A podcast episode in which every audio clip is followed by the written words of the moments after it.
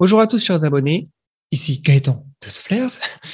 On se retrouve pour la série de podcasts Humain demain en collaboration avec l'AFT, l'Association française transhumaniste. Comme vous voyez, j'ai un fond tout flou. Je teste. On verra si ça vous plaît ou pas, hein, mais euh, c'est peut-être que je garderai pas ce fond. En tout cas, c'est juste pour changer un petit peu. À travers cette série, notre but est d'explorer l'avenir technologique de l'humain. Pour chaque épisode, nous allons recevoir des chercheurs, scientifiques, philosophes, politiciens ou encore artistes, ainsi qu'un membre de l'AFT ou un de leurs collaborateurs en tant que co-animateur. Pour cet épisode, nous recevons François-Xavier Pellet. C'est un chercheur et entrepreneur de plusieurs entreprises de biotech qui se focalisent sur la recherche contre le vieillissement. Didier Cornel, vice-président de l'Association française transhumaniste, va m'accompagner en tant que co-animateur. Salut Didier. Nous avons le plaisir et la chance de rencontrer un longévitiste de très longue date. Il nous parlera de ses recherches, de sa perception des questions relatives à la longévité, des pistes et des espoirs de ce qu'il effectue comme travaux pour une vie beaucoup plus longue en bonne santé et de ce qui progresse aujourd'hui en général. On vous rappelle que pour un meilleur confort, vous pouvez écouter ce podcast en tâche de fond. Vous pouvez continuer de le regarder sur YouTube avec mon fond tout flou. Et voilà, donc euh, profitez-en pour donner un petit euh, j'aime, un pouce, mettre des étoiles, les reviews, tout ça. Ça nous aide à faire monter le podcast dans les moteurs de recommandation de YouTube, de Spotify, d'Apple Podcast et autres. Si vous avez des questions ou des interrogations, n'hésitez pas à les marquer dans les commentaires. On vous souhaite une bonne écoute. C'est parti.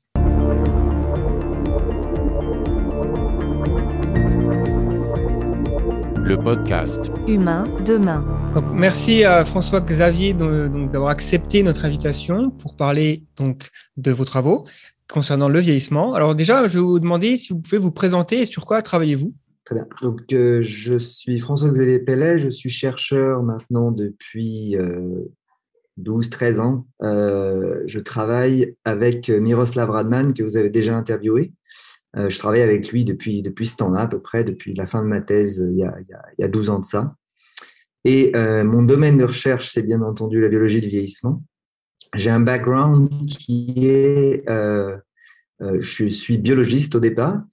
Euh, j'ai également euh, fait des études en chimie organique. J'ai fait euh, une thèse en, bioinformatique. Donc, je, suis parti dans différentes directions.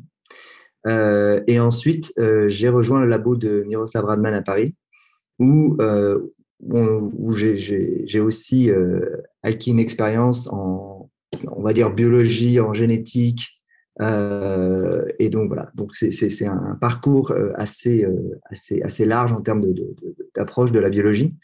voilà. Et j'ai travaillé en fait pendant des années pour une, pour une boîte, pour une boîte française de, de, cosmétiques qui était très intéressée par mes, par mes recherches sur le vieillissement et euh, que j'ai quitté l'année dernière. Donc maintenant, je travaille euh, je travaille à mon compte.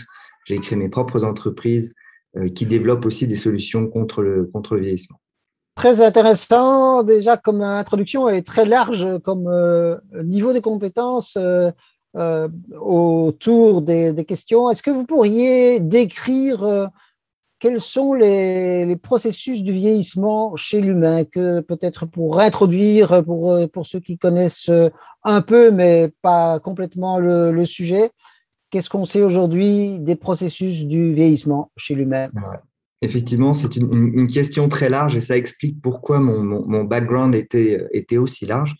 Parce que le vieillissement, on peut le regarder à plein de différentes échelles. Et euh, donc, moi, à cause de mon background, j'ai commencé plutôt aux échelles les plus petites, donc aux échelles moléculaires. Donc, on peut voir le vieillissement comme euh, le vieillissement des molécules à l'intérieur euh, à l'intérieur des cellules. Donc, on a le vieillissement des protéines, c'est quelque chose sur lequel euh, Miro Radman travaille beaucoup.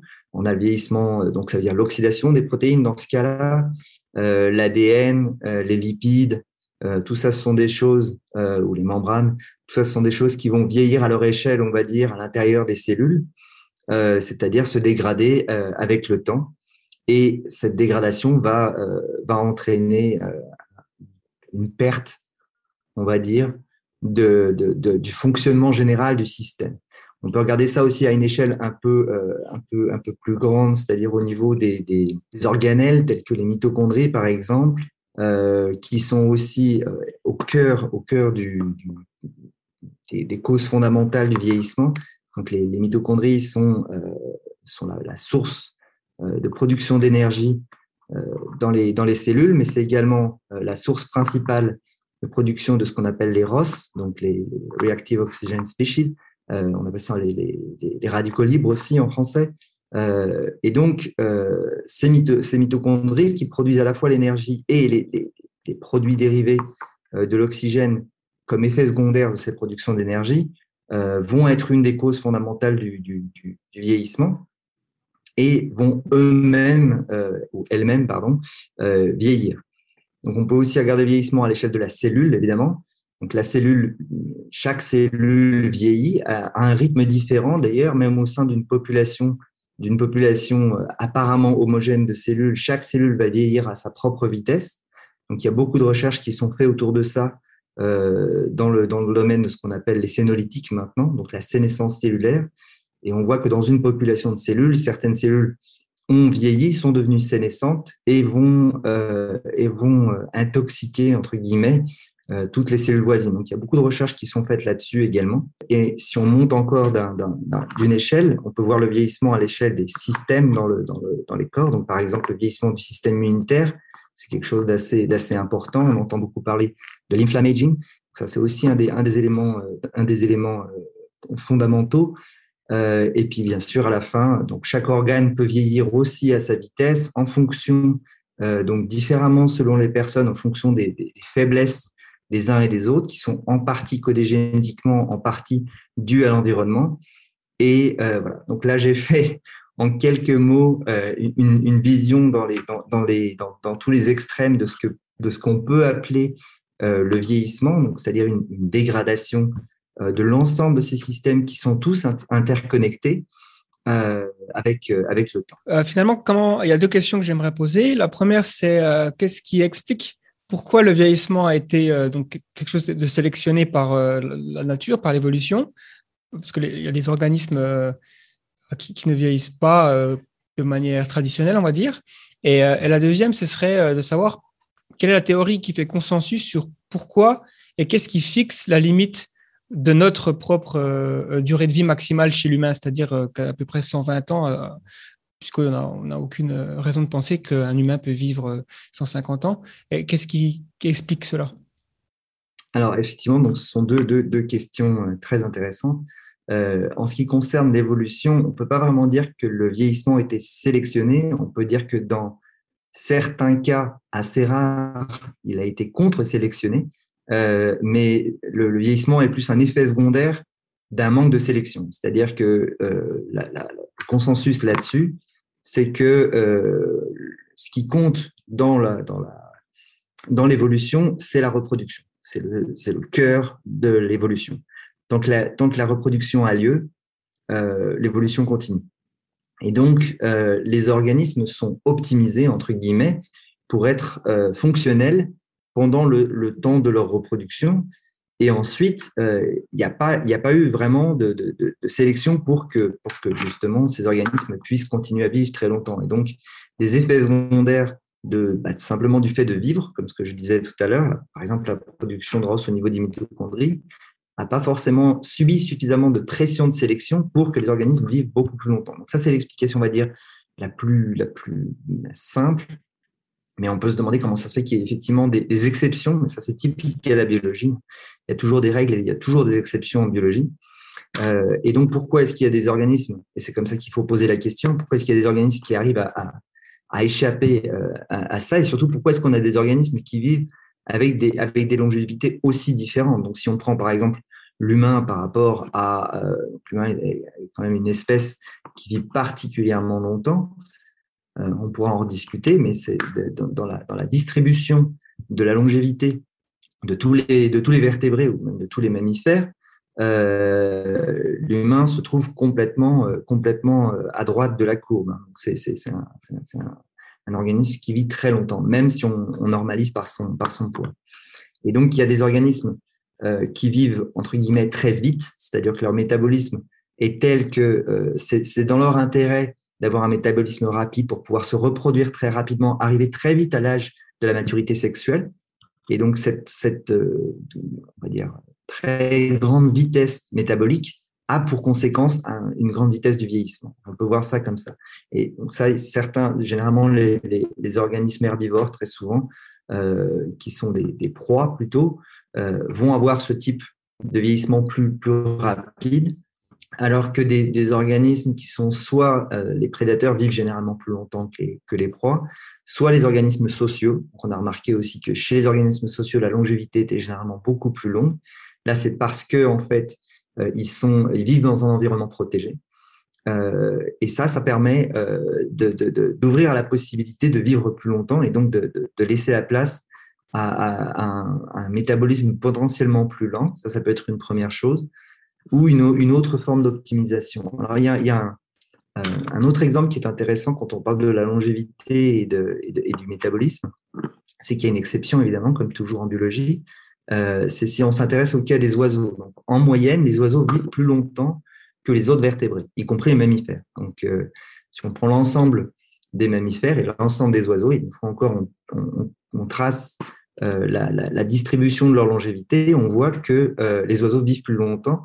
Et c'est paradoxal puisque les, oiseaux ont un métabolisme en moyenne plus rapide que celui des mammifères, en partie à cause du fait qu'ils volent. Et le vol nécessite beaucoup d'énergie. Euh, et, l'explication à ça, qui peut paraître paradoxal pour quelqu'un qui n'est pas un expert en biologie ou en évolution, c'est que pour pouvoir avoir justement ce surplus d'énergie, leurs mitochondries ont été euh, optimisées. C'est-à-dire qu'elles ont des mitochondries qui sont plus performantes, d'une part en termes de production d'énergie, et d'autre part euh, en termes de production de, de. Donc elles produisent plus d'énergie et moins de radicaux. Et, ça, sur le long terme, ça fait des espèces qui, en moyenne, vivent, euh, vivent plus longtemps. Alors, l'autre question, si vous pouvez me la rappeler.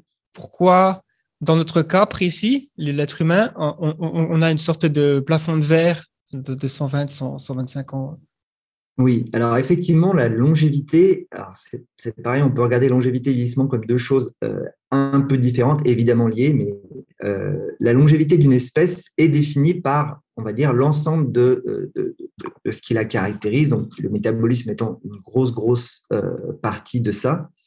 Et, euh, et donc, on peut, euh, on, peut, donc on, peut, on peut définir la longévité d'un organisme par tous, les éléments qui la, caractérisent. Et donc, dans notre cas, et ce serait, le cas d'ailleurs pour toutes les autres espèces qu'on étudie, on a un espèce de plafond de biologique dans lequel on ne peut pas faire mieux tant qu'on reste dans, un comportement presque naturel. C'est-à-dire que si on prend une souris de laboratoire, par exemple, et qu'on la nourrit parfaitement, on la, on la préserve évidemment de tout prédateur, euh, et on n'a aucun, aucun stress. Et voilà. On essaye d'optimiser au maximum euh, ses conditions de vie.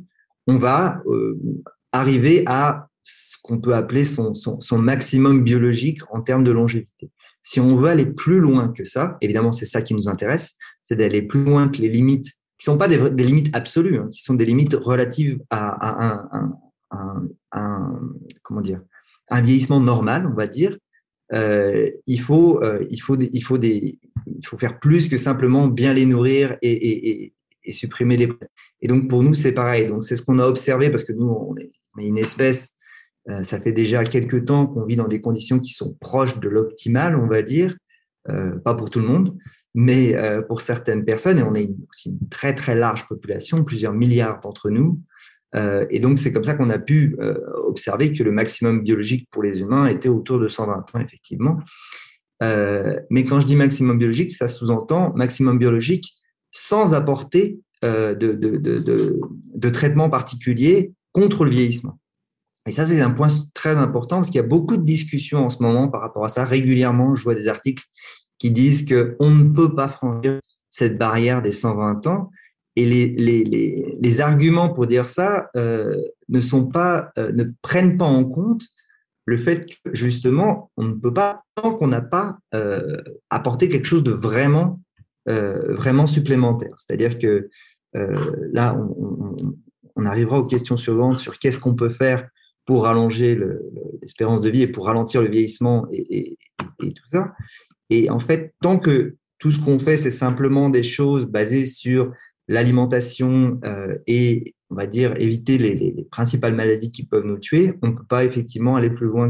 Si on veut aller plus loin, il faut faire plus et éventuellement beaucoup plus. Donc, on, va pouvoir discuter de ça juste après, j'imagine. Comme, comme vous l'avez dit, donc, euh, ce, que, ce qui est possible aujourd'hui au point de vue de, la nutrition, au point de vue de l'exercice, euh, euh, au point de vue de la restriction calorique, l'hygiène de vie en général, tout ça ne nous permettra euh, pas euh, logiquement de dépasser la, limite biologique. Moi, je voulais quand même revenir brièvement aussi sur la, l'idée que, que, vous avez, qu'on va dire la, majorité des, scientifiques probablement sur le, côté euh, non programmé euh, du, vieillissement. Euh, une chose qui me semble non claire dans, ce raisonnement-là, c'est pourquoi est-ce que les animaux arrêteraient de... Pourquoi est-ce que la nature n'a, entre guillemets, pas sélectionné des animaux qui continuent à se reproduire sans limitation de, durée enfin quasiment pas sélectionnés, puisqu'il y a quand même l'exception peut-être des coraux, des, des, coraux, des éponges, mais c'est des animaux avec euh, quasiment pas de système nerveux, euh, c'est presque des, ok, des, presque des plantes au point de vue euh, du, fonctionnement.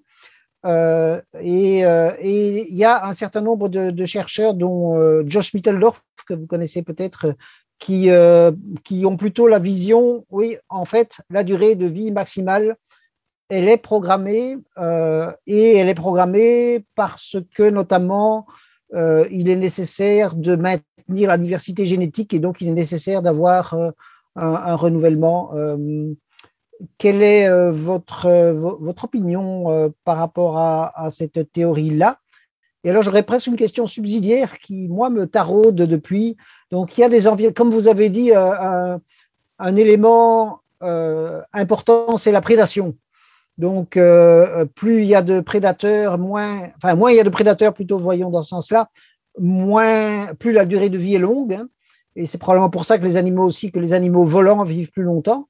Euh, comment se fait-il que des animaux qui n'ont vraiment quasiment pas de prédateurs ou pas de prédateurs du tout et qui vivent dans des environnements parfaitement stables, et là je veux, il y, en a pas tellement loin de chez vous d'ailleurs, euh, les salamandres cavernicoles de Slovénie, Mhm. Euh, apparemment, elles vivent très longtemps, mais n'empêche qu'elles n'ont pas de durée de vie euh, indéfinie. Et ça, c'est quelque chose qui, je dirais, m'échappe. Pourquoi est-ce que la nature, parce qu'il il semble que ces animaux cavernicoles, ils restent là pendant des centaines de milliers d'années, voire des millions d'années. Comment ça se fait que la nature n'a jamais, entre guillemets, euh, sélectionné pour que la durée de vie soit indéfinie, parce que ce serait plus rentable, entre guillemets, de continuer à ce qu'ils se reproduisent sans limitation. Et peut-être que ce qui explique, euh, pour donner une, piste que j'avais lue, c'est les parasites, parce que les parasites, là, je suppose qu'ils continuent à évoluer même dans un environnement euh, clos. Voilà la, question que poserait probablement Josh Mitteldorf et, d'autres. Donc effectivement, c'est une question très compliquée. Je pense que c'est pour ça que euh, c'est pour ça en fait que vous n'avez jamais eu de réponse très claire. C'est parce qu'il n'y a pas encore de réponse très claire à cette question-là. Euh, la, question de pourquoi, euh, pourquoi on ne peut pas euh, envisager, alors, à part quelques exceptions, mais qui sont effectivement des, organismes extrêmement simples, pourquoi est-ce que vivre indéfiniment, ça ne présente pas un grand intérêt d'un point de vue biologique? C'est plutôt comme ça en fait qu'il faut le voir. c'est-à-dire, eh ben, c'est tout simplement à cause du ce qu'on appelle dans les, dans, dans les, dans les théories d'évolution le coût. c'est-à-dire que pour pouvoir si vous avez l'option, d'une part, de simplement d'avoir des organismes qui se, qui se reproduisent et qui vont ensuite euh, dépérir, mais ils, se sont reproduits, donc ils vont avoir, et d'ailleurs, plus ils ont de, de, de, de, descendance, et plus généralement leur, leur, leur, espérance de vie est courte. Là encore, il y a des exceptions. Par exemple, les fourmis, les, reines fourmis vivent très longtemps alors qu'elles passent leur vie à se reproduire, mais c'est un, un, une exception à cette, à cette règle-là. Euh, c'est tout simplement que pour pouvoir maintenir un organisme indéfiniment, sachant qu'évidemment, il peut toujours se passer euh, pas mal de, problèmes, donc la maintenance, le coût de la maintenance continue et, indéfinie est probablement trop élevé pour que justement ça puisse présenter un avantage euh, évolutif. Donc ça, ça peut être une façon un peu simpliste de regarder les choses.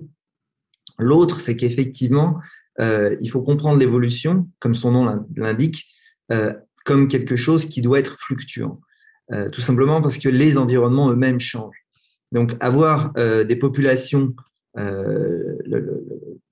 l'idée de l'évolution, c'est de partir d'un organisme qui puisse produire un maximum d'autres organismes qui lui sont semblables mais pas identiques avec quelques petites mutations, avec quelques petites évolutions, micro-évolutions, euh, en fait une augmentation d'apport de la diversité et que effectivement on aurait moins dans des, organismes qui se, qui se reproduiraient comme ça de façon, euh, enfin qui serait sans, sans, vieillissement, ils pourraient a priori toujours se reproduire, mais il faut d'abord cette, cette phase de diversité qui soit ensuite un une, solution à un potentiel changement d'environnement. De, Donc en théorie, on pourrait effectivement envisager une espèce qui arrive à, perfectionner les deux, c'est-à-dire la possibilité de se reproduire en continu, un peu comme les fourmis, euh, avec une forte reproduction et un maintien très important de cette, euh, de cette, euh, bah, de cette maintenance nécessaire à, à l'absence de vieillissement.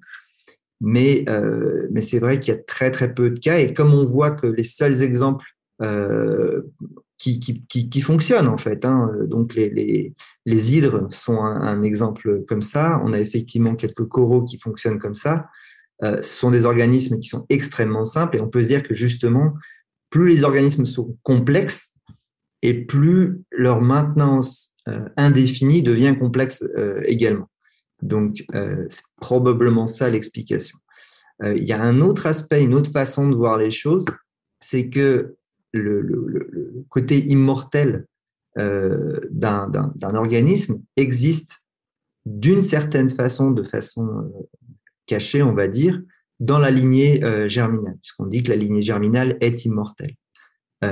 et, effectivement, si on se focus simplement sur une cellule qui va donner une autre cellule, qui va donner une autre cellule, on a en nous une, lignée cellulaire immortelle qui a trouvé une solution pour ça, mais plutôt que de se focaliser sur l'ensemble de l'organisme, l'énergie nécessaire pour pouvoir maintenir cette espèce d'immortalité a été focalisée sur la lignée germinale, donc sur la continuation de l'espèce. Et réussir à le faire sur l'ensemble de l'organisme, c'est probablement que ça avait un coût trop élevé pour la plupart des, des espèces.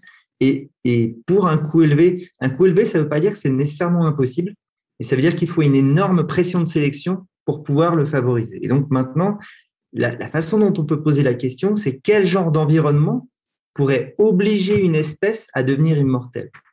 Donc c'est uniquement dans ce contexte-là qu'on pourrait, euh, qu'on pourrait l'envisager. Et j'y ai jamais réfléchi pour dire la vérité. Ça pourrait faire un bon, un bon livre éventuellement. Mais, euh, mais c'est comme ça qu'il faudrait le voir. C'est est-ce qu'on pourrait envisager un, environnement, même, même euh, artificiel dans un laboratoire, qui favorise euh, la, longévité jusqu'à jusqu'à l'extrême. Donc ça, ça peut être une, façon de voir les choses. Je ne sais pas si j'ai vraiment répondu à votre question. Oui, merci. je trouve intéressant les, les, pistes. ça répond sauf peut-être pour les salamandres cavernicoles, euh, qui, moi, j'ai un peu l'impression qu'il y a une sorte de, de, limite à peu près absolue pour quasiment toutes les espèces à un ou deux siècles. il y a les requins du Groenland, en tout cas toutes les espèces, on va dire, euh, euh, avec un système nerveux relativement complexe. Mais d'un autre côté, par définition, on n'a pas de, de système de suivi rigoureux sur plusieurs siècles, bien sûr, euh, malheureusement pour euh, plein de raisons. Mais euh, merci déjà pour... Dans le cas des salamandres, de ce que j'ai pu comprendre, il y a aussi un autre, parfois un, coût très élevé à la, à la longévité. Donc, c'est le cas de ces salamandres-là, pour ce que je m'en rappelle. Également pour certains poissons qui vivent très, très profondément, qui vivent aussi à peu près plus de 100 ans, voire 200 ans c'est que très souvent, le coût justement d'une telle longévité, même si c'est pas comme ça que ça fonctionne, mais c'est pas grave, euh, c'est un métabolisme extrêmement lent. Donc déjà, c'est beau, très souvent ces espèces-là, donc je pense par exemple aux espèces de poissons qui vivent 200 ans ou les, requins là, qui, vivent même jusqu'à 400, je crois, ça a été décrit, ils, ont, ils, atteignent l'âge de reproduction vers 70 ans. Donc, avant ça, c'est toujours des enfants. Donc, vous pouvez imaginer que dans la nature, ça a rarement été favorisé, puisque reculer si tardivement l'âge de reproduction, ça, ça a des risques énorme. C'est-à-dire que dans un environnement, effectivement, les, grands fonds, euh, tout comme les cavernes, sont des environnements avec effectivement peu de risques, mais le moindre changement, ça peut être un changement climatique, ça peut être euh, l'arrivée euh, inopportune d'un parasite ou d'un prédateur, vont faire que cette espèce va être éliminée extrêmement rapidement. Donc peut-être que dans, l'évolution, il y a eu plusieurs essais, entre guillemets, plusieurs, plusieurs apparitions de ce genre d'organisme, mais que ils n'ont pas pu euh, faire face à des, à des problèmes, euh, à, des changements d'environnement, justement. Ça reste des espèces fragiles, entre guillemets, d'un point de vue évolutif. Et donc, euh, par rapport à vos propres recherches, donc de ce que vous faites dans, les dans, votre laboratoire, est-ce que vous pouvez entrer en détail sur, bah, sur, quel processus du vieillissement vous focalisez le plus? Et pourquoi vous pensez que c'est c'est un, une approche prometteuse, enfin qui a des qui apporte de grandes promesses, j'imagine? Oui. Alors je, ma, ma, réponse va peut-être vous surprendre un peu. Je suis un, chercheur assez inhabituel. Euh, si vous regardez sur ma, liste de publications, j'en ai très peu. J'ai travaillé en fait énormément avec euh, dans la recherche euh, privée et dans la, dans la, dans la en grande partie, une bonne partie de mes recherches est restée assez discrète, on va dire. et ça m'a donné un avantage par rapport à d'autres à d'autres chercheurs, c'est que justement, j'ai pas eu l'obligation de me focaliser sur un une des causes du vieillissement et un axe en particulier. Donc j'en ai pour, pour, reprendre un peu l'historique, moi j'ai toujours été obsédé par cette, par cette question du vieillissement. Quand je dis toujours, c'est-à-dire que vers vers 14-15 euh, ans déjà, j'avais en tête de pouvoir faire quelque chose contre le vieillissement. Donc, je fais partie de ces, fous qui, euh, qui cherchent euh, la, quête de l'immortalité depuis, depuis très longtemps. Je n'ai pas vraiment d'explication pour ça. mais en tout cas, j'ai eu la liberté de pouvoir non pas me focaliser sur, une seule, sur une seule, un, seul aspect, mais essayer justement de, de, de voir autant d'aspects possibles. Donc, euh, j'ai quand même dû en choisir certains. Donc, euh, comme j'ai rencontré Miro Radman euh, juste après ma thèse, lui, son intérêt, c'était les protéines, le rôle fondamental des protéines et de leur dégradation dans le vieillissement. Donc, j'ai eu une grosse partie de mes recherches qui s'est focalisée là-dessus. Donc, et là, effectivement, ça a du sens. C'est relativement simple à comprendre. C'est-à-dire que les protéines sont bah, plus ou moins les acteurs de tout ce qui se passe à l'intérieur de la cellule à tous les niveaux. Donc, elles ont un rôle euh, de, de, de, dans, la, dans, la, structure des cellules. Euh, elles ont un rôle dans toutes les réactions enzymatiques, euh, puisque les enzymes sont des protéines. Le, la, synthèse de l'ADN, la réparation de l'ADN, la production d'énergie dans les mitochondries, tout, tout, tout, tout sans exception dans la cellule est fait par, euh, par, des, par des enzymes et donc par des, par des, par des protéines. Et euh, y compris d'ailleurs tous les systèmes de maintenance. Parce que euh, le, le, problème du vieillissement, au moins à l'échelle cellulaire, c'est autant un problème de dégradation qu'un problème de maintenance. Les deux sont effectivement, enfin, sont forcément directement corrélés. Et une bonne partie de ce vieillissement est due au fait que, avec le temps, les, les, systèmes de maintenance eux-mêmes perdent leur efficacité euh, donc, quand je parle de système de maintenance, c'est tout ce qui est protéasome, c'est tout ce qui est autophagie, c'est-à-dire ces systèmes qui sont là pour assurer normalement la continuation d'une cellule, même si inévitablement il y a des problèmes qui arrivent. C'est la, possibilité de pouvoir réverser euh, ces problèmes-là. Et, donc les systèmes eux-mêmes sont des systèmes qui sont gouvernés par, par des protéines. Et, donc c'était en partant de, ce concept-là que Miro Radman avait décidé de, de se focaliser entièrement là-dessus. Et on a lancé à l'époque, ça fait maintenant 12 ans de ça, un projet euh, donc que je, que je, dont, j'étais à la tête euh, de, recherche de molécules à l'intérieur d'organismes extrémophiles, euh, donc de bactéries extrémophiles qui contiendraient, donc qui, pour le coup, elles ont réussi à évoluer des systèmes de protection contre les différents stress auxquels étaient, elles étaient soumises, et en particulier des stress à leurs protéines, puisque le, vous avez par exemple des, organismes, des bactéries qui sont euh, capables de survivre à des températures extrêmes. La chaleur est un, dénaturant de protéines. Vous avez des, bactéries qui sont résistantes aux radiations. Miro Radman a beaucoup travaillé sur des Inococcus radiodurans, par exemple. Les radiations oxydent les protéines, les, les, les endommagent. Et d'ailleurs, c'est ça qu'il a, montré. Euh, et, donc, elles sont incapables, par exemple, de réparer l'ADN. L'ADN est cassé. Euh, enfin, les, bactéries classiques, une fois que leur ADN est cassé par, le, par, le, par les radiations, euh, ne sont pas capables de le réparer puisque leurs systèmes de réparation sont cassés également. Alors que dans les, les bactéries euh, extrémophiles, leur ADN est cassé également parce que ça, on peut rien y faire, c'est un phénomène physique, mais elles sont capables de le réparer parce qu'elles ont trouvé des solutions pour protéger leurs protéines. Donc ça, c'était vraiment le point de départ il y a, il y a maintenant quelques années.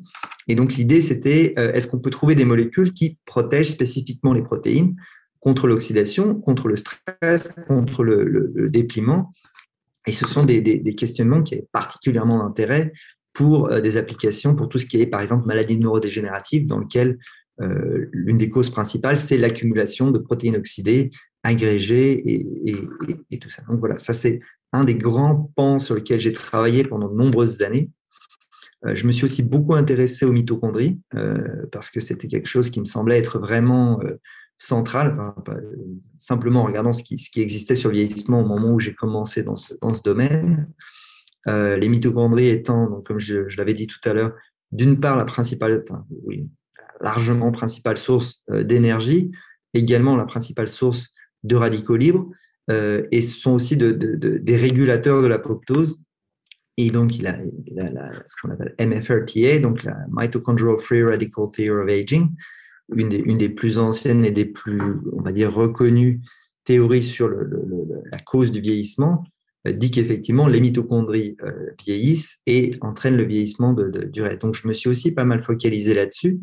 Euh, à cause de mon background, moi, chaque fois que je cherche une solution, c'est une solution généralement à l'échelle moléculaire. Donc, j'ai designé mes propres molécules qui vont targeter les mitochondries et qui vont essayer d'attraper les radicaux dès leur formation pour éviter que euh, ces radicaux endommagent les mitochondries et, euh, et, aillent plus loin dans la dégradation. Donc ça, c'est aussi des choses sur lesquelles je me suis focalisé. Et j'ai aussi travaillé d'autres d'autres projets sur sur justement ces systèmes de, de, réparation, donc l'activation de l'autophagie, du protéasome. Donc en fait, ce sont des, des, des, des, pans de recherche qui sont, qui sont, euh, qui sont activement, euh, activement recherchés depuis maintenant pas mal d'années. Euh, mais j'ai travaillé sur, tous ces, sur toutes ces, sur toutes ces choses-là. J'y travaille encore d'ailleurs. Euh, plus récemment, je me suis aussi intéressé aux cellules souches. Je me suis mis plus tard que les autres. Mais c'est quelque chose qui, qui effectivement euh, est aussi crucial. Donc c'est une autre échelle. C'est pour ça que je m'y suis mis plus tard, parce que je suis quand même plutôt biochimiste que biologie cellulaire. Mais euh, effectivement, l'épuisement des cellules souches, c'est un des, éléments clés de, ce justement tout ce, qu'on, vient de discuter sur cette notion de limite. C'est-à-dire que pouvoir réparer à l'intérieur des cellules, c'est très bien, mais une fois qu'une cellule est morte, elle est morte. Et s'il y a un stock limite euh, de cellules souches, euh, ne pas être, une fois qu'on arrive à l'épuisement, c'est terminé. On ne peut pas faire ressusciter les cellules, on ne peut pas faire ressusciter un organe qui est mort. Euh, la seule solution à ce niveau-là, c'est soit l'implantation de cellules souches ou éventuellement l'implantation d'organes. Ça, c'est encore un autre, un autre niveau. Donc, je, travaille également là-dessus. D'ailleurs, j'ai créé une boîte euh, récemment qui, qui, qui, se focalise sur, les, sur ces aspects de, de, cellules souches.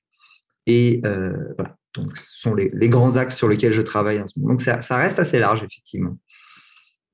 Oui, donc euh, c'est vraiment large en effet, et que pour le moment, euh, enfin pour le moment et à court moyen terme, quel est le domaine qui, vous, qui est le plus prometteur dans ceux que vous avez abordés ou même dans ceux que vous n'avez pas abordés à votre avis? Et, euh, Vous n'avez pas parlé du tout de, je crois jusqu'ici, de, de, thérapie génique. Est-ce qu'il y a des choses là Ah oui, c'est vrai, c'est vrai, c'est vrai. Alors, les, les, donc ça, effectivement, ça fait partie aussi. J'ai essayé de faire une espèce d'arbre de l'ensemble des, solutions qui existent. Dans mon labo, j'ai des étudiants qui, sont là pour essayer de maintenir ça, pour être sûr que j'oublie rien, justement. Donc, les thérapies géniques, ça en fait partie. Euh, maintenant, c'est de plus en plus à la mode parce qu'effectivement, il y a de plus en plus d'outils qui permettent de faire ça euh, relativement simplement. Euh, je n'ai pas encore abordé le sujet dans mon labo, parce qu'on peut pas non plus tout faire. Mais évidemment, ça reste, ça reste quelque chose de très intéressant. Euh, les thérapies cellulaires sont assez proches au final, sauf qu'on modifie d'abord les cellules, puis ensuite on, injecte les cellules au lieu d'aller directement manipuler, euh, le, code génétique de façon un peu aléatoire. Parce que c'est un peu le problème des thérapies géniques, c'est qu'on ne sait pas quelles, cellules vont être, touchées. Euh, mais leur, potentiel est, grand, mais j'ai envie de dire, c'est encore une, une approche qui n'est pas complètement, euh, mûre, on va dire. il y a encore pas mal de choses qui sont, qui sont en développement. J'ai vu par exemple, euh, vous avez forcément entendu parler de cet exemple de cette dame qui s'est injectée euh, avec de la télomérase, il me semble. Oui, l'ispargis, donc avec de la télomérase. Voilà. Et également quelque chose par rapport à la force musculaire. C'était deux, deux modifications génétiques. Donc ça, typiquement, c'est pas quelque chose que moi j'aurais fait, euh, tout simplement parce que euh, je trouve que c'est un peu euh, c'est intéressant, mais enfin, je pense qu'on n'est pas assez, on n'est pas assez clair sur les résultats de, quelque chose comme ça, surtout quand, quand on sait que les cellules cancéreuses le font aussi. Donc réactiver la télomérase dans les cellules, c'est une des actions des cellules cancéreuses. Donc, c'est d'ailleurs souvent le, le, risque, on va dire, le problème de toutes les thérapies euh, anti-âge, c'est que on a ce, revers de la médaille qui est le risque par rapport au cancer. Euh, mais dans le cas d'une d'une activation euh, totale et, aveugle de la télomérase, selon moi, c'est pas une bonne idée. Euh, ce qui pourrait être intéressant, c'est de pouvoir le faire ponctuellement, c'est-à-dire d'avoir un système qui, dans lequel on pourrait activer la télomérase et la désactiver à volonté, c'est-à-dire avoir quelque chose. D'ailleurs, c'est ce qui se passe dans les cellules, dans les cellules somatiques. Euh, la télomérase est active, il n'y en a pas beaucoup. Pendant longtemps, on croyait qu'il n'y en avait pas du tout, mais elle est simplement active ponctuellement quand, quand le besoin s'en fait sentir, après un stress en général. C'est aussi quelque chose qui est activé par le stress. Donc, euh, cette activation et désactivation et, euh, permet justement de résoudre entre, entre guillemets ce potentiel problème de cancérisation des cellules ou de, on va dire simplement d'augmenter les chances pour que les cellules deviennent cancéreuses. Préfère éviter en général. Donc, euh, donc voilà, donc c'est, c'est bon, c'est un des exemples de ce qui pourrait être fait par thérapie génique. Euh, il y, a, y, a, un potentiel qui est forcément énorme sur tout ce qui pourrait être fait dès qu'on aura trouvé effectivement les autres intervenants euh, comme, comme potentiel ralentisseur, on va dire, du vieillissement, si on peut réactiver certains systèmes ou par, par thérapie génique, ou même emprunter à d'autres organismes des systèmes que nous, nous n'avons pas. Donc ça, ce sera encore un, cran, euh, un cran supérieur. On n'en est pas encore là, mais enfin, pourquoi pas. Si on trouve, par exemple, dans une de ces, de, ces organismes extrémophiles, euh, une protéine ou un système qui, euh, qui nous rendrait extrêmement résistants, ce serait quelque chose d'intéressant. Mais ça, là, pour l'instant, on reste dans le domaine de la science-fiction. À ma connaissance, personne n'a creusé cet aspect-là pour l'instant. Et ça reste, ça reste une possibilité. La thérapie génétique, c'est juste un outil, en fait, mais ça, ça, ça reste très intéressant. Pour, pour, pour, parler d'une autre euh, approche, c'est euh, donc vous en avez parlé un petit peu, c'est l'essai analytique, donc essayer d'éliminer les, les, cellules sénescentes. À quel point ça peut être efficace cette, cette approche? Alors, c'est une approche très intéressante. D'ailleurs, dans mon labo, j'avais envisagé à un moment d'essayer de m'y mettre aussi. Puis quand j'ai vu à quel point ça s'est développé, je me suis dit que ça servait à rien. il y a déjà beaucoup de gens qui se, qui se sont mis dessus. Il y a déjà beaucoup de, en très peu de temps finalement, parce que c'est quand même assez récent. Il y a beaucoup de labos qui se sont mis dessus et beaucoup de solutions concrètes qui sont apparues. Euh, c'est quelque chose de très intéressant. Il y a eu beaucoup de résultats euh, vraiment, vraiment très encourageants euh, par rapport à cette approche-là. Moi, c'est quelque chose que certains sénolytiques, je serais prêt à les, prendre en supplément alimentaire ou autre parce qu'ils ont l'air de, de, de, donner des résultats intéressants.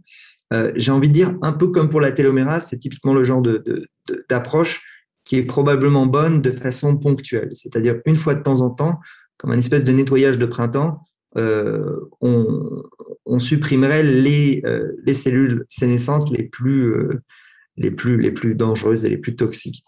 ce qui s'est passé aussi, comme forcément le, ce pan, on va dire, de la, de la biologie du vieillissement, c'est quand même bien, bien développé, on s'est forcément rendu compte qu'il y avait aussi des, des, points négatifs.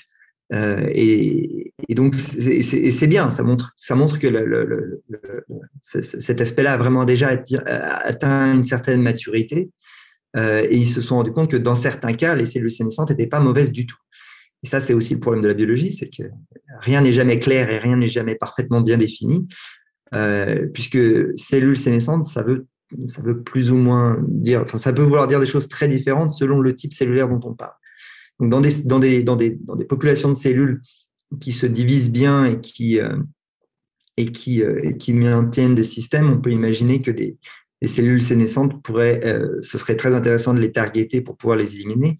Il me semble que c'est dans le foie, par exemple, où on a vu que les cellules qui ne se divisaient plus, donc qui avaient toutes les caractéristiques d'une cellule sénescente, continuaient à faire le boulot. Et si on les, détruisait, on diminuait en fait l'activité de l'organe, euh, parce que la proportion de cellules euh, qui ne se divisent pas et qui sont euh, sénescentes est trop importante pour pouvoir être éradiquées comme ça. Donc L'étape suivante, je pense, dans le développement des sénolytiques, ça va être des, spécifiques qui vont être capables de viser certains types cellulaires et pas d'autres. Et donc, ben, je, voilà, vu la vitesse à laquelle les choses évoluent dans ce domaine-là, c'est pas impossible qu'on arrive vraiment à, des choses très intéressantes assez rapidement. Mais j'aime beaucoup ce, oui, je, trouve que c'est une approche très intéressante parce qu'elle répare en fait. Euh, J'ai essayé de classer euh, comme je vous disais, hein, j'essaie d'avoir la vision la plus large possible sur tout ce qui existe aujourd'hui en termes de traitement ce qui, arrive, ce qui existera dans le, dans, le futur. Et on peut un peu classer les, les, approches en deux, en deux grandes familles. Euh, on a les, on va dire ce qu'on appelle les anti-âges classiques, c'est-à-dire des choses qui vont ralentir le vieillissement, qui vont potentiellement compenser euh, des, des, choses. Donc, euh, je mettrais par exemple NAD+ là-dedans, donc des, des, approches dans lesquelles on voit qu'avec l'âge, on perd quelque chose et on le remplace par quelque chose d'autre. Je mettrais également les antioxydants dans cette famille-là. Je mettrais aussi, bah d'ailleurs, même, même les molécules sur lesquelles moi j'ai travaillé, qui sont les protecteurs de protéines, ne sont pas des molécules qui vont réverser le problème du vieillissement, mais qui vont, qui sont, euh, dont le but c'est vraiment de ralentir le vieillissement. Donc ça c'est une première grande famille. Ça regroupe beaucoup, beaucoup de, on va dire l'essentiel des, des, des, thérapies aujourd'hui. Et il y en a d'autres qui sont euh, plus axés vers le rajeunissement, c'est-à-dire de réverser euh, des dommages. Donc, euh, les sénolytiques sont quand même plus dans les anti-âges classiques, mais ils rajeunissent la population de cellules. Donc, le, la notion de rajeunissement, c'est quelque chose qui est, il faut, il faut aussi pouvoir la comprendre dans ce qu'elle peut vouloir dire d'un point de vue biologique. on peut rajeunir une cellule en, en, en, éliminant par exemple une grande partie. Donc l'activation de l'autophagie typiquement devrait amener, et, et, et, le fait d'ailleurs, euh, un, rajeunissement de la cellule. Si vous voulez rajeunir une population de cellules, euh, les sénolytiques peuvent faire ce, travail-là puisqu'ils vont éliminer les cellules vieilles. Donc l'âge moyen de la population de cellules va diminuer. Donc c'est un rajeunissement. Ça fonctionne aussi. Euh, on peut faire la même chose avec les mitochondries, par exemple.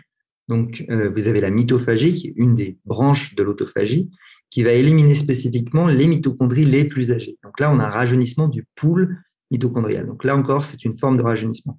Voilà, donc c'est, ça, c'est pour moi des, des approches qui ont justement le potentiel de briser cette limite de 120 ans puisque là, on parle carrément de, de, de, de ralenti, de, réversion du phénomène de vieillissement. J'en profite juste pour euh, rebondir sur, vous avez mentionné les NAD+, donc c'est, euh, il me semble, la première fois que j'ai entendu ce terme, c'était donc en lisant le travail de David Sinclair. Vous pouvez résumer, parce que c'est vrai que c'est quelqu'un qui est devenu euh, assez rapidement une, une, tête d'affiche dans le, dans le milieu des, des personnes qui travaillent sur le, sur le vieillissement, et donc c'est bien, hein, je trouve qu'il a des choses intéressantes à dire. Qu'est-ce que vous pensez de ces, travaux et ces propositions? Il me semble qu'il a mis au point une théorie, euh, théorie de l'information sur le vieillissement, quelque chose comme ça.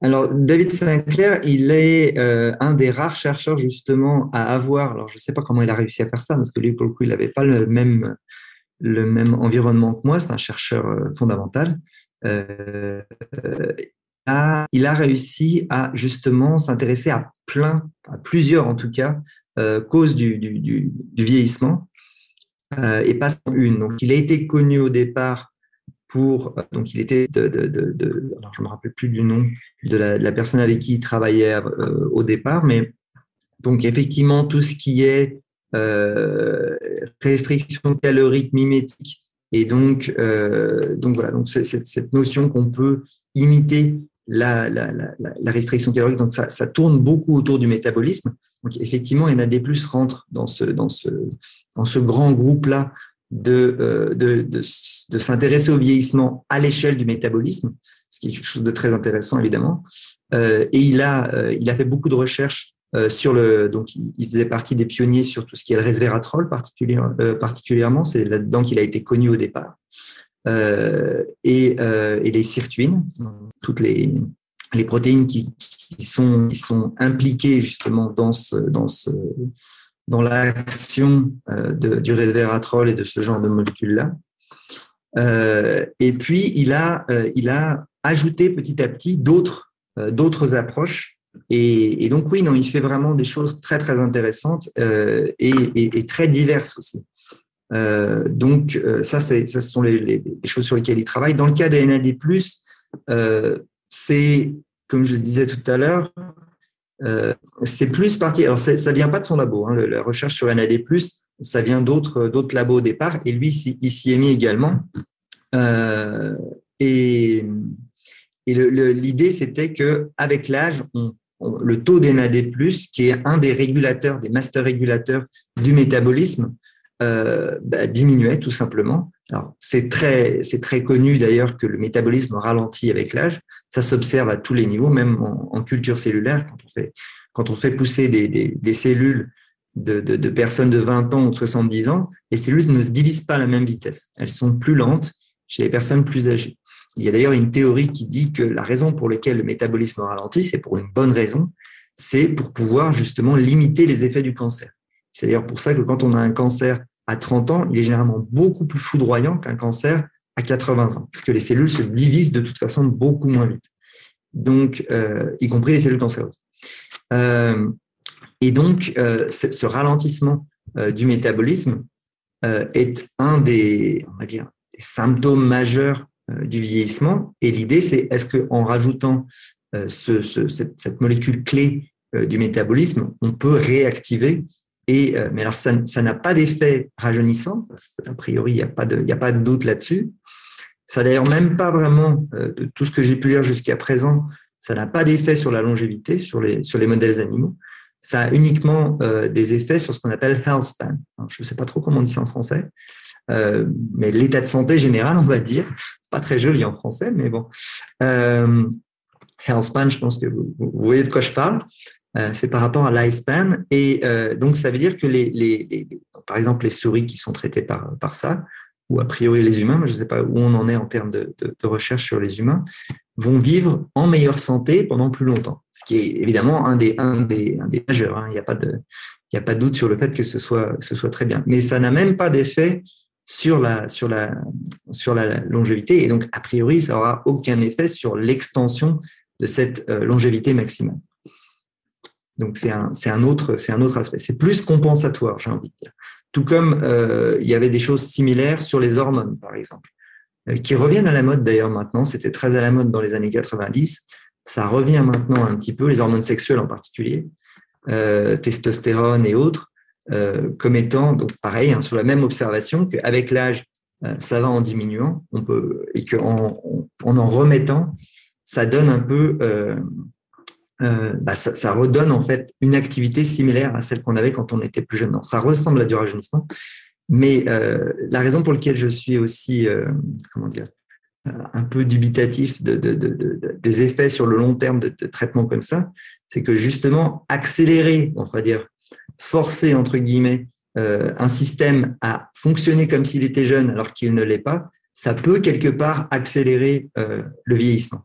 Mais ça, c'est quelque chose de très personnel et j'ai pas de, j'ai pas d'argument plus que ça euh, pour le démontrer. Mais, mais j'ai peur que ce soit le risque en fait, et, que donc non seulement on n'arrive pas à, étendre l'espérance le, de vie avec ce, avec ce type de traitement, mais sur le long terme, on pourrait éventuellement même avoir des effets délétères bah, justement d'augmentation de risque de cancer et de choses comme ça. Là, je vais vous poser une question qui sort un petit peu plus de, donc de, la recherche pure, mais qui encapsule, on va dire, la, la perception du public, euh, puisqu'il y a certaines personnes qui souhaitent faire euh, reconnaître le vieillissement comme une maladie directement en disant le vieillissement c'est une maladie. Euh, d'ailleurs, la classification internationale des maladies semble progresser à ce sujet. Euh, il me semble qu'en 2018, c'était en 2018 que l'Organisation mondiale de la santé a, a, reconnu que certaines maladies liées à l'âge existaient. Quoi. Quel est votre point de vue à ce sujet? Est-ce que vous avez vous êtes euh, plutôt en faveur de reconnaître le vieillissement comme une maladie ou est-ce que c'est plus une sorte de, slogan Je ne sais pas? Euh, je n'arrive plus à me souvenir. Effectivement, j'ai souvent été à des conférences de Bré Degré et je sais qu'il était parmi les, premiers à essayer de, faire ce genre de, de choses. Je suis plus exactement sûr de pourquoi euh, c'était important, mais je pense que c'était plus en termes de financement, en termes de, de, de, choses comme ça.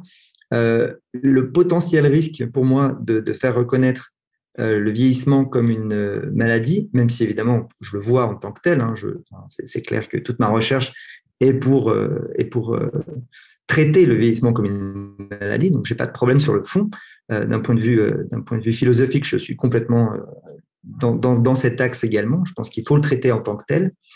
Le fait que ce soit reconnu en tant que tel, ça, veut dire aussi que le jour où c'est fait, euh, l'ensemble des recherches sur le vieillissement appartiendra entre guillemets au domaine pharmaceutique. Et ça veut dire aussi que ça peut avoir un effet. Alors la raison pour laquelle je vous dis ça, c'est que euh, aujourd'hui vous avez des possibilités de prendre par exemple des sénolytiques comme supplément alimentaire parce que le, claim euh, qui va avec les sénolytiques, c'est que ça a un effet contre le vieillissement. Le jour où c'est reconnu comme maladie, on peut plus en prendre comme supplément alimentaire, ça devient interdit, ça devient un médicament, et ça sous-entend, euh, ça sous-entend évidemment des, essais cliniques et, donc euh, un report de plusieurs, euh, bah, de plusieurs années, voire de nombreuses années, avant de pouvoir y avoir accès, et une régulation au niveau des prix qui va être complètement différente également. Donc c'est un peu étrange ce que je vous dis là, hein, mais les essais cliniques sont évidemment indispensables. Je pense que élargir les essais cliniques au moins simples aux suppléments alimentaires serait de toute façon une bonne idée. Mais euh, si ça pouvait s'accompagner d'une alternative, on va dire, dans la façon dont les, médicaments sont développés aujourd'hui, ce qui est complètement normal, la façon dont ils sont développés est, cohérente. Mais euh, pour, des, médicaments, on va dire, pour lequel euh, donc la première phase d'un essai clinique, c'est simplement pour voir si, le, si la molécule n'est pas dangereuse. Donc ça, ça devrait être obligatoire pour tout ce qui est consommé. Ça, ça paraît, complètement normal. Euh, et ensuite, les autres phases, c'est pour voir euh, l'efficacité. Euh, donc sur une petite population en phase 2 et sur une grande population en phase 3. Et, et donc pouvoir quand, il s'agit du vieillissement, ces phases-là peuvent être extrêmement, extrêmement longues. Parce qu'avant de voir qu'une molécule a un effet sur le vieillissement, ça peut prendre énormément de temps, évidemment, parce que le vieillissement est, lent. Et on le voit déjà euh, sur les, pathologies liées au vieillissement, comme justement Parkinson ou Alzheimer.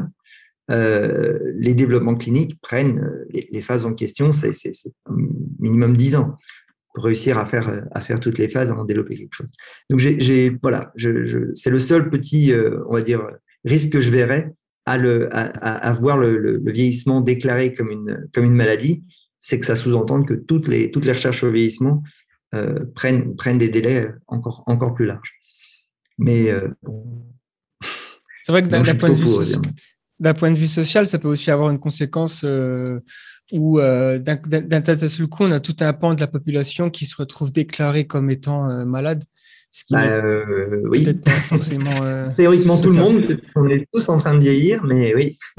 C'est effectivement à, double tranchant par rapport à la classification internationale des maladies. Et effectivement, l'objectif qui était derrière, c'est de permettre notamment euh, des, des, recherches de médicaments spécifiquement contre le vieillissement.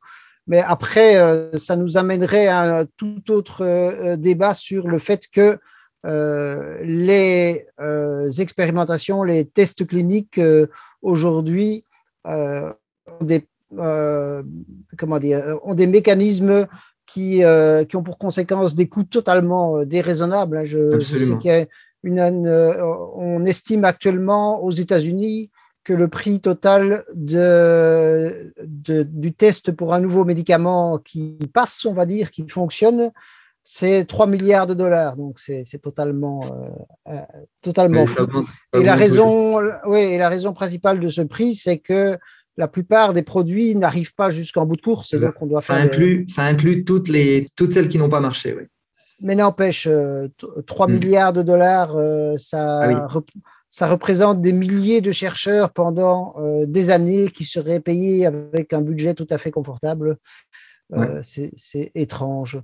Et alors, pour euh, continuer par rapport à ces aspects, on va dire, pas directement scientifiques, mais plus comment, sociaux, ou dans, dans, les, dans les organisations dans, qui s'occupent actuellement de, de lutte contre le vieillissement, quelles sont pour vous les sociétés euh, les plus prometteuses? Donc, en plus de, il y a évidemment Medils, mais euh, euh, il y a l'organisation la, plus connue, en tout cas des, longévitistes, c'est très certainement Sense avec Aubrey Degré. Il y a aussi Google Calico qui est très, très secret. Et puis, il y en a quelques-uns, quelques autres, mais quelles sont pour vous les, les, les plus prometteuses alors, je, effectivement, ce, les, que vous venez de nommer sont très différents. Donc, il y a effectivement euh, plein d'organismes, d'instituts de recherche euh, qui, qui, qui, sont très actifs et qui sont très productifs. Euh, le, le, Bach Institute, c'est un des plus grands au monde pour le vieillissement, donc celui-là, on ne peut pas l'oublier. Euh, qui travaille d'ailleurs en, partie avec, euh, avec Calico, il me semble. Il y a euh, donc des, grands instituts comme ça, il y en a de plus en plus. ils se développent de plus en plus. La, France était un peu à la traîne là-dessus. je ne sais pas pour la Belgique, mais j'imagine que ça doit être similaire. Ça commence maintenant quand même à, se développer un petit peu. L'Europe en général, par rapport aux États-Unis, était un peu à la traîne. donc, d'un point de vue institut privé-public, il y a quand même, il y a quand même des choses qui se, qui se développent. Euh, les, entités privées privées euh, telles que Calico, déjà j'en connais pas beaucoup. Il y a énormément en fait de biotech qui se développent, par contre de petites biotech.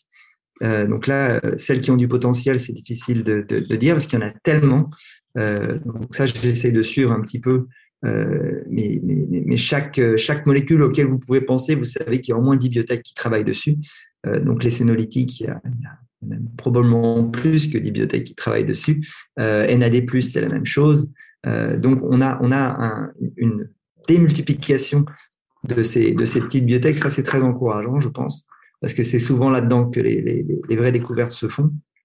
Euh, en plus, évidemment, des instituts plus, plus, plus classiques. Et les grandes structures, ben, effectivement, à part Calico, je pense qu'il doit y en avoir quelques autres. Il doit y en avoir en Russie, par exemple, je ne connais pas leur nom. Euh, jusqu'à présent, m'a pas vraiment impressionné, malgré euh, l'enthousiasme. Je faisais partie des gens qui étaient très enthousiastes. Possibilité que, que Google mette un milliard sur cette boîte-là et, voilà. Mais leur développement reste maintenant quand même assez, euh, assez classique, c'est-à-dire que, à mon avis, ils attendent justement de voir des petites boîtes euh, qui, vont, qui vont produire des choses intéressantes et ils vont les racheter, comme, comme font d'ailleurs euh, toutes les industries pharma. Euh, mais la différence de celle-ci, c'est qu'elle est effectivement axée plus, enfin pas plus, mais exclusivement sur le vieillissement. Mais de ce que j'ai pu voir jusqu'à présent et de ce que j'avais, mais comme vous dites, ils sont assez secrets, donc on ne sait pas trop ce qui se passe. Euh, il n'y avait pas de, il y avait pas de, de, de choses franchement impressionnantes, euh, en tout cas qui ont, qui ont été, qui ont été mentionnées jusqu'à présent.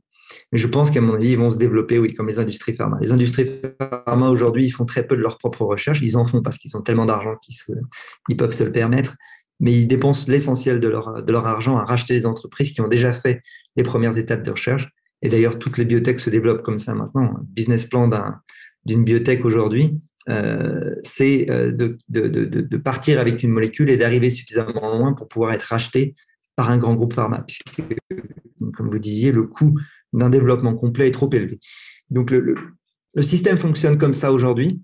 Je pense que ça reste un système stimulant. D'ailleurs, on le voit parce qu'il y a une démultiplication de ce genre d'entreprise. Euh, la recherche sur le vieillissement ces, ces, ces, 20 dernières années a, progressé de manière quand même très, très impressionnante.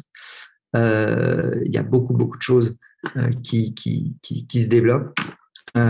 et donc, bon, je ne sais pas où ça va nous, ça va nous mener dans les, dans, les, dans les 20 prochaines années, mais enfin, je, ma nature optimiste reste optimiste par rapport à tout ça. J'ai l'impression que effectivement les, les euh, se multiplient, mais comme vous dites, le but euh, ultime de la biotech, euh, relativement souvent, ça devient de se vendre après à une très grosse société et pas vraiment la recherche. Et un des résultats, c'est que toutes ces, enfin, que beaucoup de ces biotech euh, sont euh, dans des situations de concurrence, mais aussi avec euh, de dissimulation de ce qui est recherché. Et ça, évidemment, ça n'est pas favorable à la, à la, progression, plus que ça, ça, ça, je, justement, je ne peux pas dire, je ne peux pas donner l'exemple précis, mais il, y a il y a très peu de temps, encore un chercheur avec lequel je suis en contact m'a raconté, voilà, j'étais payé pour faire tel type de recherche, mais les recherches ne seront pas publiées parce que les résultats étaient euh, décevants. Mais donc, ça empêche euh, après les, les autres. Euh, donc, il y a peut-être une autre biotech quelque part, quelque part qui fait le, les, les, mêmes recherches. Et alors peut-être alors pour continuer dans la dans la question, mais pour le niveau public, très récemment, Biden donc, le président américain a annoncé la, création de l'équivalent de la DARPA. Donc, la DARPA, c'est euh, l'organisme euh, militaire qui cherche, euh, qui fait des recherches par les progrès technologiques militaires, de la création d'une DARPA de la santé. Donc, ça deviendrait ARPH pour Agence pour la recherche et la progression peut-être en matière de santé avec un H donc en anglais. Est-ce que là vous avez des des, des, espoirs ou euh, si, euh, si, cette, euh, si cette DARPA recevait un budget de, on va dire, 10 milliards de dollars, dans quoi est-ce que vous leur conseilleriez de, de se lancer d'abord? Les, protéines de, de, de, de, de, Miroslav et, de vous, probablement, mais sinon, ou aussi. Pas, pas forcément, mais euh, peut-être en partie.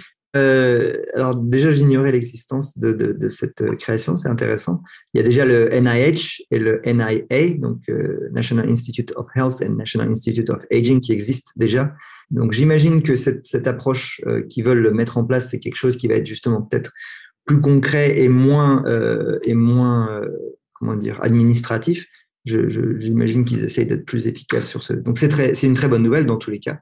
Si les États-Unis veulent mettre plus d'argent dans la recherche sur le vieillissement, euh, c'est, une excellente nouvelle pour nous, euh, parce qu'ils sont quand même capables d'être incroyablement euh, efficaces et productifs. Comment est-ce que moi je les, je les conseillerais ou comment est-ce que je pourrais conseiller une entreprise comme Calico d'orienter ses recherches?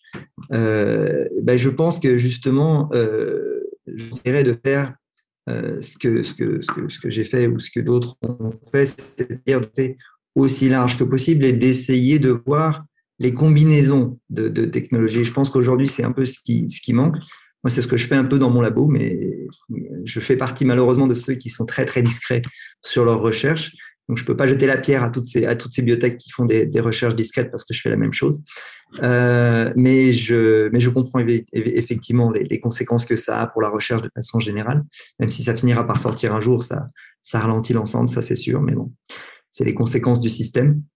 Euh, mais je pense quand même que euh, justement avec tout ce qu'on a pu, euh, tout ce qu'on a pu découvrir jusqu'à présent, on devrait maintenant être mûr à essayer de, de, de, de combiner ces différentes thérapies parce que donc il y a un, potentiel de synergie entre ces différentes approches et pouvoir avoir des c'est difficile à faire. Hein. la recherche classique euh, consiste à changer un élément un par un et, euh, à regarder les effets. Et, les combinaisons sont toujours compliquées. Les combinaisons de deux, c'est déjà compliqué, mais les combinaisons de 3, 4, 5, 6 thérapies différentes, euh, à mon avis, c'est comme ça qu'on y arrivera. C'est comme ça qu'on arrivera à vraiment pousser à pousser les limites de ce qui, peut être fait aujourd'hui, mais surtout de, pousser ces limites de 120 ans dont on parlait tout à l'heure, ce sera par la combinaison de, tous ces, de, toutes, ces, de toutes ces différentes approches. Donc, je vais peut-être vous décevoir dans ma réponse. Je ne peux pas vous dire qu'il y en a une qui est vraiment extraordinaire et qui va écraser tout le reste. Je n'y crois pas du tout, d'ailleurs. Et à cause de la complexité de la biologie, je suis sûr qu'il faut justement avoir une approche euh, multi-target. Donc là, pour le coup, je suis, euh, j'ai une vision complètement différente de, de Miroslav Radman là-dessus, qui lui est, vraiment très, euh, très focalisé sur cette, cet aspect de protection des protéines, qui est effectivement une grosse partie, mais ça suffit pas. il faut faire ça. Il faut aussi réparer les, les, les mitochondries. Il faut aussi euh, réactiver les systèmes d'autophagie de, et protéasome. Il faut aussi faire du remplacement de cellules, éventuellement du remplacement d'organes. Il faut, il faut vraiment avoir euh, et, et, jouer aussi sur tous ces aspects métaboliques euh, avec ces molécules-là. Et je serais vraiment très curieux de voir des recherches qui soient multi-approches en parallèle. C'est compliqué et c'est vraiment contre, contre le, courant actuel de, la science. Quoi. Mais c'est quelque chose qui, à mon avis, aurait un, potentiel énorme. La, dernière euh, annonce importante qui a été faite par rapport à ce DARPA de, de la santé, euh, c'était euh, une annonce de budget qui aurait 6,5 milliards de dollars, donc c'est important, pas gigantesque, mais important. Et donc, ça s'appellerait exactement la Advanced Research Project Agency for Health et ce serait donc euh, à l'intérieur de la NIH, donc de, de, de l'Institut national de la, de la, santé. Donc, euh, ça correspond assez bien à ce que vous disiez. Et donc, ça n'est pas axé spécifiquement sur les questions de vieillissement, malheureusement de notre point de vue, mais il parlait quand même notamment d'Alzheimer, euh, dont on n'a pas encore parlé d'ailleurs, dont on parlera peut-être. Voilà. Oui, donc d'ailleurs, on a parlé un peu de financement. Et euh, comment, comment expliquez-vous que finalement le financement de la recherche sur le vieillissement soit une toute petite fraction du financement de la recherche contre le cancer ou Alzheimer, alors que euh, paradoxalement, la, recherche montre que ces deux maladies sont des conséquences directes du vieillissement. Euh, il me semble même que j'ai lu ça dans le livre Ageless d'Andrew Steele récemment, qui est sorti d'un très bon livre sur voilà, les, qui résume pas mal la, recherche aujourd'hui sur le vieillissement, euh, que la, alors c'est quoi le, nom de la l'agence euh, américaine qui travaille sur le, vieillissement, la N, euh, NIA. NIA. la majeure partie de leurs fonds sont consacrés à Alzheimer finalement. il me semble, alors après, je ne sais pas exactement les, chiffres, mais pourquoi il y, a, autant de presque de timidité à, financer directement le vieillissement et, plutôt se dire, OK, on va d'abord faire le cancer, on va d'abord faire Alzheimer. Oui, oui. Alors, je, pense qu'effectivement, euh, ça, pour le coup, c'est la vraie justification de pourquoi il faudrait reconnaître le vieillissement comme une maladie. C'est que euh, la, le fonctionnement du financement actuel est basé sur les maladies. Euh, l'idée, c'est on a une longue liste de maladies, on a la mortalité associée à chaque maladie et le budget associé à chaque maladie est généralement euh, relatif à la. Donc, il y a eu des grands projets cancer euh, dans les années 90-2000 en France et ailleurs, dans, tout le monde entier d'ailleurs, qui, ont fait d'ailleurs que la recherche a avancé, mais les budgets sont faits comme ça et les financements sont faits comme ça. Et c'est vrai que le vieillissement, euh, si on qu'il est, c'est-à-dire comme étant effectivement la, cause, et dans tous les cas, le facteur principal de cause euh, de 90% des maladies aujourd'hui, 90% de morts aujourd'hui, euh, pouvoir targeter ça aurait, plus de sens que n'importe quoi d'autre. Mais c'est vrai aussi que c'est pas vraiment c'est pas vraiment comme ça que les choses fonctionnent aujourd'hui, malheureusement, euh, puisque ça sous-entend aussi de basculer d'un système actuel qui est un système de thérapie, c'est-à-dire qu'on est malade et on se soigne, à un système de prévention. Euh, beaucoup, le, vieillissement euh, peut être vu comme quelque chose qui arrive en amont des maladies, et targetement, ça sous-entend prévenir l'apparition de maladies. Donc, d'un point de vue, oui, ça se comprend tout à fait. Euh, c'est-à-dire que bon, ils ont pour eux tout intérêt à, continuer à fonctionner comme ils fonctionnent, c'est de soigner les gens qui sont malades. Euh, mais pour, un, pour des gouvernements, c'est plus difficile de comprendre qu'il n'y ait pas plus de choses qui soient investies dans la prévention. Je pense que quand même ça, ça, ça commence à se développer. Et c'est vrai que par rapport au, au, coût, hein, simplement, donc là on parle simplement de, conséquences pour un pays, euh, surtout des pays qui sont, euh, qui, par exemple comme la France que je connais mieux, euh, qui, qui pratiquement tous les soins médicaux sont gratuits et sont payés par l'État, les économies qui seraient, qui seraient réalisées en développant tout ce qui est préventif seraient énormes, ça c'est sûr. Donc, donc je sais pas, je n'ai pas vraiment envie d'expliquer. Je suis d'accord, je peux difficilement ne pas être d'accord euh, avec le fait que oui, ce, serait dans l'intérêt d'un État de, de, de, de, focaliser une énorme partie de son budget à la prévention et en particulier euh, au vieillissement. Parce que les deux sont de toute façon largement liés. Quand on regarde les courbes de mortalité euh, de, de, de n'importe quel, de pays développé, oui, c'est entre 90 et 95% des causes de mort sont liées à l'âge. C'est-à-dire que toutes les courbes de, causes de mortalité, que ce soit, on pense toujours aux maladies euh, telles que Parkinson, Alzheimer et cancer, mais euh, la mort par la grippe, par exemple, est directement liée à l'âge. Si vous avez la grippe à 30 ans, vous ne mourrez pas, rarement, et si vous l'attrapez à 80 ans, vous avez beaucoup plus de chances d'en mourir. Et donc, c'est-à-dire que le principal facteur, c'est le vieillissement. Et c'est vrai pour pratiquement toutes les causes de mort. Pratiquement toutes les causes euh, de mort sont liées à l'âge. Donc oui, c'est sûr que c'est sûr que ça vaudrait le coup d'investir plus là-dedans. Euh, mais c'est peut-être à cause de ça justement qu'il y a autant de biotech qui se sont développées. C'est que c'est par, euh, par dépit du faute de financement dans, les institutions publiques. Donc, parce que ça intéresse quand même beaucoup de gens. Tout le monde est intéressé par le vieillissement, près ou de loin pratiquement toutes les maladies et bien sûr la Covid. Et malgré tout, euh, enfin, c'est, ça se, maintenant, c'est quand même entré dans la perception. Mais malgré tout, on entend encore parfois des, discours à propos même de la Covid en disant euh, ça peut toucher tout le monde, etc. Oui, effectivement, ça peut toucher tout le monde, mais ça touche quand même dans l'immense majorité des, des, personnes âgées et surtout ça tue dans l'immense majorité des personnes âgées, même s'il y a un Covid long qui peut durer euh, pour des personnes plus jeunes, euh, oui.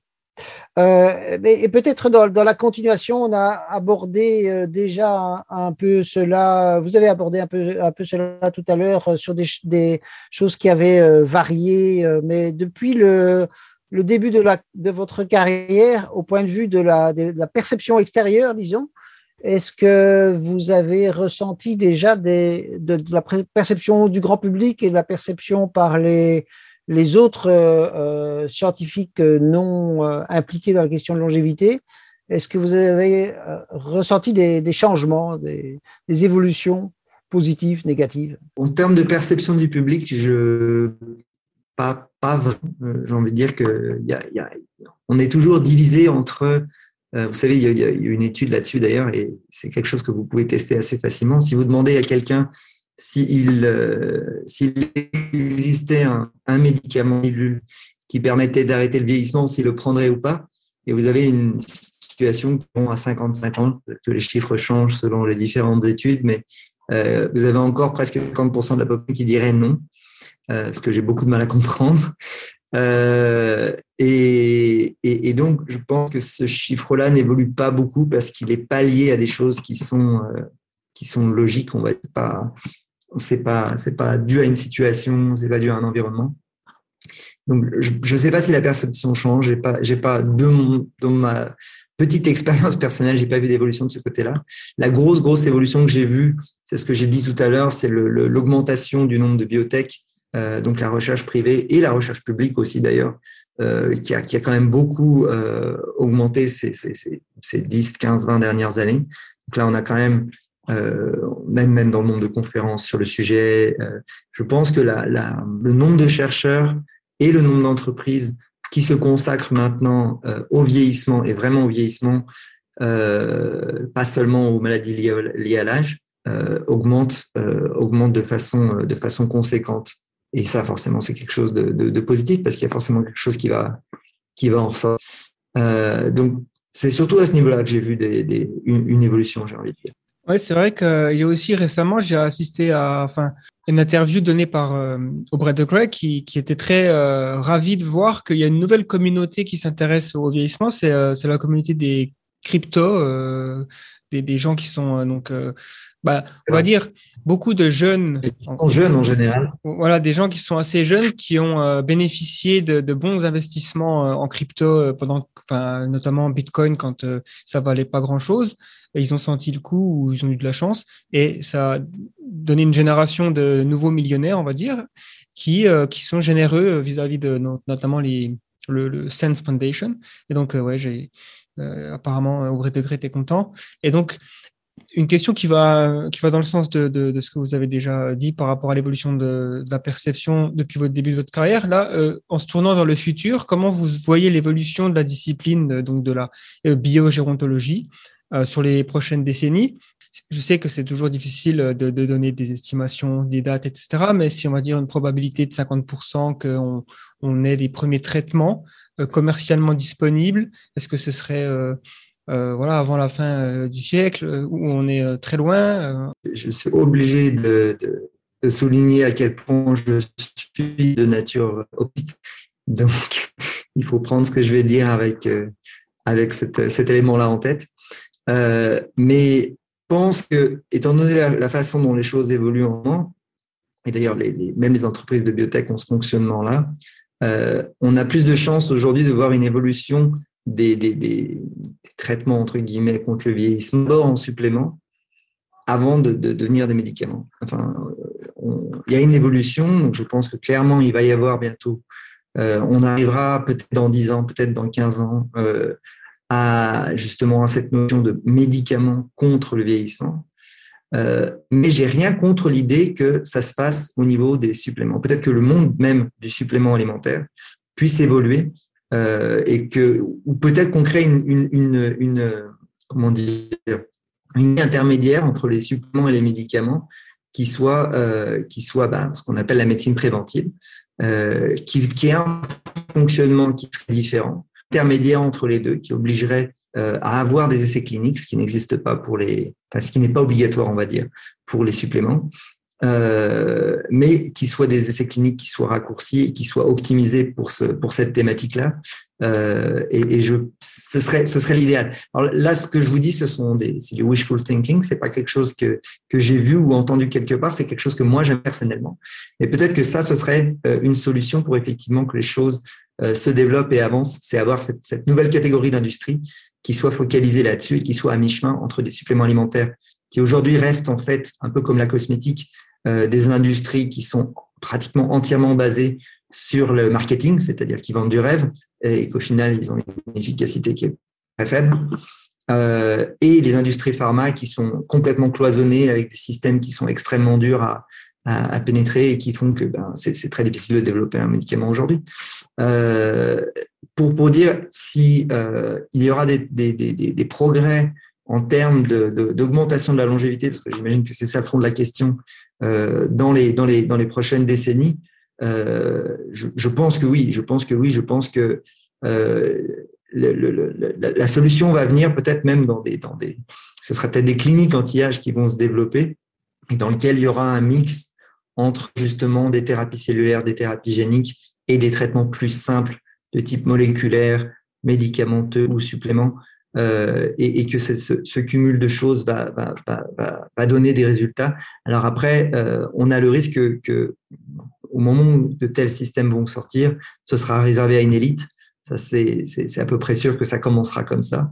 Euh, D'ailleurs, c'est déjà le cas. Hein. Il existe, il existe des, des, cliniques, je ne sais pas ce qu'elles valent, mais enfin, aujourd'hui, les gens qui ont beaucoup d'argent peuvent probablement avoir accès déjà à des choses qui, vont, qui vont avoir un impact sur leur longévité dès, dès aujourd'hui. Donc, le fait que ce soit injuste d'un point de vue social et que ce soit d'abord eux qui en profitent, euh, c'est un fait auquel on ne peut pas faire grand-chose de toute façon, mais c'est quand même encourageant sur le fait que ça commence de toute façon toujours comme ça, mais que ça, ça, ça pourra éventuellement se démocratiser plus tard. Et donc, euh, donc oui, non, je, je, suis, euh, je suis optimiste que dans les, dans les, dans les, dans les 30 ans, on aura déjà on aura franchi cette, cette barre des, des, des 120 ans. j'espère. Mais je ne vois pas pourquoi ce ne serait pas le cas. Il n'y a rien qui, qui, biologiquement me dit c'est pas possible.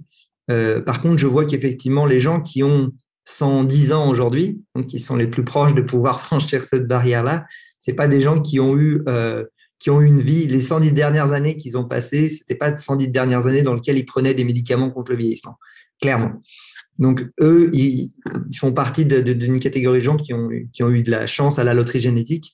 Et maintenant, la question, c'est euh, les gens qui ont aujourd'hui 40 ans, 50 ans, 60 ans, 70 ans, et qui ont accès maintenant déjà à plus de choses que ce qui existait avant.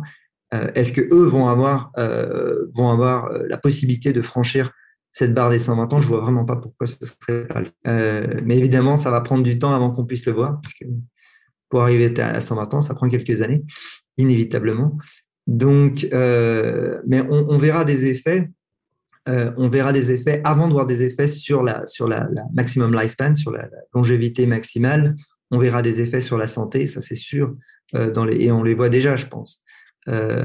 et donc, dans les Peut-être que dans les 50 ans qui viennent, vous disiez jusqu'à la fin du siècle, oui, je, suis très optimiste que d'ici la fin du siècle, on aura peut-être même complètement réglé le problème et qu'au moins une fraction de la population pourra avoir l'option de, pouvoir vivre euh, quasiment indéfiniment. Donc ça, c'est c'est ce pourquoi je travaille, c'est la motivation de tout ce que je fais. De toute façon, je ne peux pas vous dire que non, ça ne se passera pas, ce serait absurde. Je, continue à y croire, ça fait maintenant euh, quelques années 15 ans que je travaille dessus euh, et plus de presque plus de 25 ans que j'y que, que, que, j'ai réfléchi et, et, déjà je vois qu'il y a des, des, progrès qui sont faits. À ma petite échelle, il y a aussi des j'ai réussi à, à, découvrir des choses euh, et donc je me dis si moi si moi tout seul j'ai déjà réussi à découvrir plusieurs nouvelles molécules qui ont des effets sur le vieillissement euh, à l'échelle de à l'échelle de la planète, il y a forcément beaucoup de choses qui sont proche de sortir. Et, donc, on, a de bonnes raisons de rester optimiste sur le fait que on va finir par régler le problème du vieillissement. Par rapport euh, à l'optimisme, moi, euh, une chose qui n'incite pas à l'optimisme, c'est, vous avez dit, la, la durée maximale de vie à 120 ans. Il n'y a pas de raison que ça ne change pas dans les 30 ans. si on voulait se faire l'avocat du diable ou enfin défendeur de, du pessimisme, euh, il y a quand même une raison, c'est que Jeanne Calment, elle, elle est décédée en 97, que nous sommes 24 euh, euh, ans plus tard, que la doyenne de l'humanité aujourd'hui a 118 ans, et que donc ça veut dire que de manière certaine, quoi qu'il arrive, le record de Jeanne Calment aura tenu, on va dire, au moins 128 ans. pardon, au moins 28 ans, bien sûr. Euh, voilà. Euh, non, c'est pas de manière totalement certaine, c'est sauf si Jeanne Calment n'avait pas 122 ans à son décès. Ça, c'est la seule. C'est tout à fait vrai. Euh, je pense que je ne vois pas elle pas 122 ans quand elle est décédée. C'est vrai qu'au jour d'aujourd'hui, on, on, a pu, on a pu observer que cette limite, donc 122, c'est vraiment la limite absolue qui a été atteinte jusqu'à présent, que mais comme je disais, toutes les personnes qui ont cet âge-là aujourd'hui, aucune d'entre elles n'a subi aucun traitement contre le vieillissement. Donc euh, voilà, donc c'était juste ça que en avant. Pour faire la transition maintenant vers l'optimisme, donc euh, moi je suis de nationalité belge, j'ai lu euh, tout à fait récemment, et ça va dans votre sens, que l'évolution de la perception de leur état de santé par les personnes âgées euh. Euh, donc, il y a eu des études, enfin, des, questionnaires qui ont été faits en 2002 et en 2018. Et ce qui est frappant, c'est euh, la, donc la perception de leur état de santé par les personnes âgées s'améliore par rapport à l'ensemble de la population et par rapport au, passé. Donc, contrairement à ce qu'on dit souvent d'ailleurs sur les gens seraient de plus en, de plus, en plus en, mauvaise santé. Mais maintenant, dans les aussi euh, raison d'être optimiste. Il y a tout ce qui est accélération euh, informatique, et ça, on n'en a pas encore parlé jusqu'ici. Vous avez dit, euh, donc vous avez notamment des, connaissances bioinformatiques. Donc, tout récemment, on a beaucoup parlé de ces DeepMind et les découvertes en matière de protéines, l'automatisation de l'analyse des, je ne sais pas comment est-ce qu'on dit en français, le, folding des, des protéines. est-ce que, est que vous êtes actif, enfin, je dirais ici, le, le MEDILS dans, dans ce domaine-là et quelles sont les, les perspectives? Alors, j'ai, moi personnellement, j'ai arrêté la bioinformatique peu après ma, peu après ma thèse, mais j'ai continué à, à, m'intéresser au sujet, bien entendu. l'évolution de l'intelligence artificielle, c'est quelque chose qui m'intéresse de toute façon. Si si j'étais pas, si j'avais pas pris la, voie de la biologie du vieillissement, j'aurais probablement pris la voie de l'intelligence artificielle, parce que c'est deux grands sujets qui me passionnent de toute façon. Mais je me suis dit, bon, d'abord, je règle mon problème de vieillissement. Ensuite, on verra. Mais euh, euh, il me semble que clairement, les, les, les, progrès récents, donc ce que vous avez mentionné avec le, DeepMind et, et, et la résolution des, des, problèmes de folding, c'était un problème qui existait depuis, euh, depuis qu'on sait comment ça fonctionne et depuis qu'on essaye de faire ça avec un ordinateur. Et ils ont réussi à franchir ce cap-là et c'est quelque chose de très important. Ça a été quand même relativement bien célébré dans les médias, euh, mais c'était pas voilà, c'était mérité. C'est vraiment quelque chose de, ça peut pousser à une étape une étape loin, un peu comme quand on a découvert euh, le, quand on a quand on a séquencé le génome humain par exemple. Euh, ça vraiment c'est ce genre d'étape là dont on parle, euh, puisque connaître euh, le, folding des protéines, ça sous-entend pouvoir faire ce qu'on voulait faire depuis des, années, qu'on avait commencé à faire un peu, je, mets au nom de l'ensemble de la recherche, y compris pharma, euh, c'est-à-dire rechercher des, cibles, faire du screen, mais par, euh, par informatique, euh, du screening de molécules via un ordinateur. donc ça, c'est le, ce que pourrait apporter en premier lieu ce, type de, ce type de découverte, et c'est une des raisons pour lesquelles il voulait le faire absolument. Si on peut modéliser des protéines de façon artificielle. On peut aussi screener des, molécules qui vont se fixer dessus et donc qui vont avoir un effet sur ces cibles-là euh, de façon artificielle. Et donc ça, ça peut accélérer énormément les recherches euh, sur ce, dans ce, dans ce plan-là. L'utilisation de l'AI, de, de l'intelligence artificielle pour le vieillissement est aussi, a aussi le vent en poupe. Il y a une entreprise, j'arrive plus à me souvenir le nom, c'est un, russe qui a lancé ça. Médecine. In silico Voilà. Donc c'est la, la, la boîte qui a le plus de, de, qui a le plus développé et qui est le plus en, vogue en ce moment pour ce genre de choses. Euh, ils ont l'air de bien, de bien fonctionner. Euh, alors là, on en est quand même, je pense, à un stade assez, euh, assez tôt dans le développement de ce genre de technologie, mais en tout cas maintenant ça existe et il y a dix ans ça n'existait pas. Donc on a on a vraiment quelque chose qui va qui va potentiellement se développer là-dedans. Le Médis n'est pas pas pas axé là-dessus. Ça demande ça demande une expertise que nous n'avons pas. Euh, nous avons un intérêt dans les protéines évidemment euh, au Médis, euh, mais alors on a une petite équipe de bioinfo. Enfin, ils ils sont pas à ce niveau-là et et, donc voilà, donc c'est pas le centre de, ce que, nous faisons pour l'instant en tout cas. Peut-être que ça changera dans les, années à venir. Mais je pense quand même que oui, il y a, un gros potentiel euh, de, de, ces choses-là. Mais peut-être que il faut, il faut être un petit peu patient, euh, que ça viendra pas tout de suite, tout de suite quand même, qu'on arrivera à, trouver des choses. Mais, mais le potentiel est là, ça c'est sûr. Oui, c'est vrai que d'une manière générale, l'intelligence artificielle a cette, euh, cette promesse de pouvoir accélérer euh, pratiquement toutes les recherches humaines, puisqu'il s'agit d'ajouter de l'intelligence, et c'est la chose qui a le plus de valeur dans, dans la, dans, les activités humaines, en tout cas dans le progrès technologique et scientifique. Donc, par rapport à quand on, quand on, on regarde les communautés comme le longévitisme et le transhumanisme, il s'intéresse à, donc à, ce qu'on appelle la mortalité, euh, c'est-à-dire un stade qui est comparable à l'immortalité biologique, mais c'est un terme qui a été préféré, notamment à l'AFT. Il me semble que le terme amortalité euh, est peut-être plus facile à communiquer. Euh, est-ce que donc vous pensez que nous pourrons atteindre un jour ce stade euh, en tant qu'être humain euh, qui est similaire finalement à certains organismes comme la méduse Turritopsis nutricula qui est souvent mentionnée, même les homards il me semble, et certains coraux et des arbres? Alors, ce que je disais tout à l'heure, moi de toute façon c'est mon objectif. Hein. donc tout ce que je fais, je le fais dans cet objectif-là. Ce que j'espère, c'est pouvoir y arriver. Donc je ne suis pas neutre du tout par rapport à cette question-là.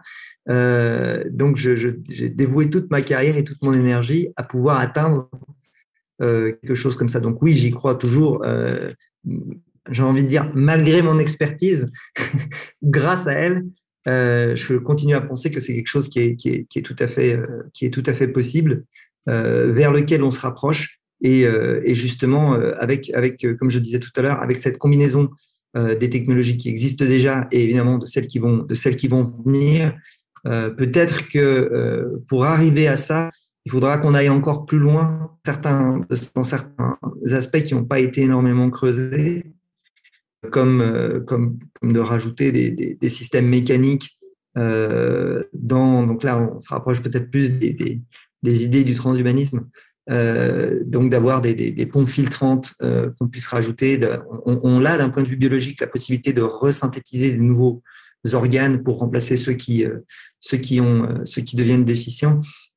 Mais euh, donc la, façon dont on y arrivera complètement claire. À mon avis, il va y avoir plusieurs, plusieurs voies qui vont, qui vont converger vers ça. Mais le fait qu'on y arrivera, oui, je pense, je pense sincèrement qu'on y arrivera. Tout comme je pense qu'on arrivera aussi. Je vois aucune raison pour laquelle on n'arriverait pas à, un AI qui soit aussi, voire plus intelligent que nous. Euh, pour moi, ce sont des choses qui c'est simplement une question de temps. Inévitablement, on y arrivera. Euh, à cause de la façon dont les choses progressent, tout simplement. On progresse et on tend vers quelque chose, on finira par l'atteindre. Il euh, n'y a, pas de. J'ai jamais pu voir de, de raison valable pour dire non, c'est pas possible. Pas, de limite comme la vitesse de la lumière ou la vitesse du son. Euh dans, dans la longévité. Et d'ailleurs, euh, il y a déjà des animaux et des plantes qui vont bien au-delà. Donc, c'est bien la preuve qu'il n'y a pas de, de, de, limite. Peut-être une petite euh, quand même précision par rapport aux transhumanistes. Donc, euh, pour les transhumanistes, c'est la question, enfin, la question de la longévité est toujours euh, euh, centrale. Tous, tous les longévitistes ne sont pas transhumanistes, loin de là, mais par contre, quasiment tous les transhumanistes sont longévitistes. Mais alors, euh, ça n'est pas euh, nécessairement, et même généralement, ça n'est pas par l'aspect, on va dire, euh, cyborg. Hein, c'est euh, s'améliorer euh, par des moyens, notamment biologiques, aidés par l'intelligence artificielle, mais dans un corps pas très, pas très différent, voire pas différent de, du tout de, de, celui que nous avons aujourd'hui, ou un peu amélioré simplement. Euh, voilà, ça c'est simplement. Euh, enfin, il y a beaucoup de, de transhumanismes différents, mais pour euh, la plupart, particulièrement en, en France et, et, dans le monde francophone. Et alors, donc il y a effectivement, enfin, vous avez certainement rencontré beaucoup de gens enthousiastes, mais aussi beaucoup de gens négatifs. Alors, par rapport aux, réactions négatives, et peut-être en, en, pour ne pas s'arrêter à la France, en, en Croatie euh, et dans, dans l'Europe euh, orientale, quelles sont les objections que vous rencontrez le, le plus souvent? Et comment est-ce que vous y répondez oui. Donc, j'ai effectivement, comme je, je, je vous l'avais dit tout à l'heure, j'ai souvent posé la question aux gens par curiosité scientifique euh, de, de, de, cette fameuse question s'il existait un, un, médicament contre le vieillissement, est-ce que vous le prendriez ou non? C'est généralement un bon point de départ pour savoir où il se situe par rapport à tout ça.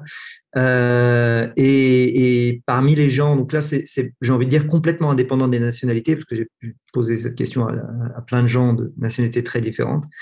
Les gens qui répondaient non, les raisons étaient euh, très, très, très euh, diverses. Et, alors que les gens qui répondent oui, c'est toujours les mêmes réponses. Quand on répond oui, c'est simplement je veux rester en bonne santé très longtemps.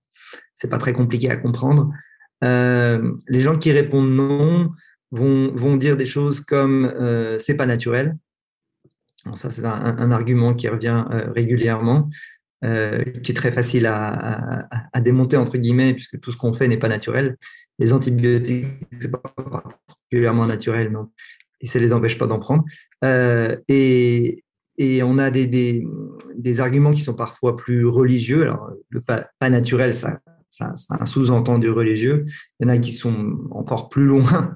Euh, la Croatie est un pays très, très, très catholique euh, et un peu old school dans son catholicisme.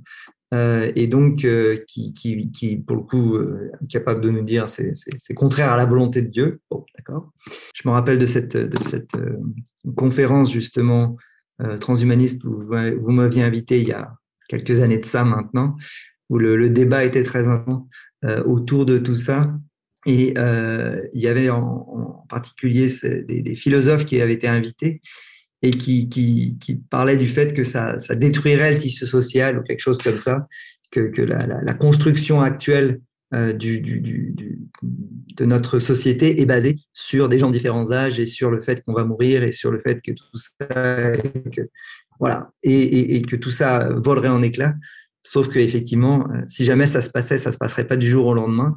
Et quand on voit à quel point euh, les êtres humains sont adaptables, je veux dire, la situation avec avec Covid a été un, exemple très flagrant.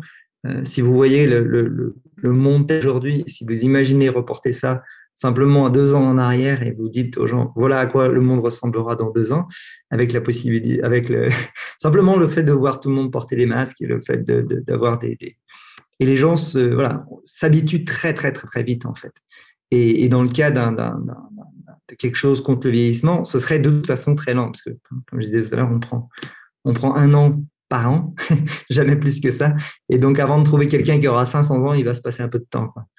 Donc, euh, donc, on aura, à mon avis, la, notion de, voir quelque chose voler un éclat, ça n'a pas de sens puisque ce sera une, une transition douce avant qu'on arrive à, une situation où, euh, où la population serait euh, immortelle ou immortelle euh, je connaissais pas ce terme-là, mais c'est vrai que ça marche bien. Ça permet de, séparer les choses. Euh, c'est oui, c'est. il y a aussi beaucoup de gens qui me disent euh, des choses comme si on était euh, si on était immortel, on s'ennuierait.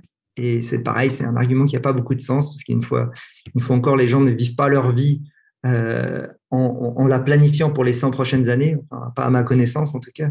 Ils vivent leur vie au jour le jour, à la semaine, au mois, au mieux à l'année et que, que, que leur vie dure euh, un an, 20 ans ou, ou, ou, 2000 ans, ça n'a finalement aucune, aucune, aucun impact sur leur taux d'ennui. Je pense que c'est des, des, des, faux arguments, en fait. C'est juste que les gens essayent de se projeter dans une situation qu'ils n'arrivent pas à concevoir. Donc, ça, ça dévie leur vision de, de ce que ça peut être.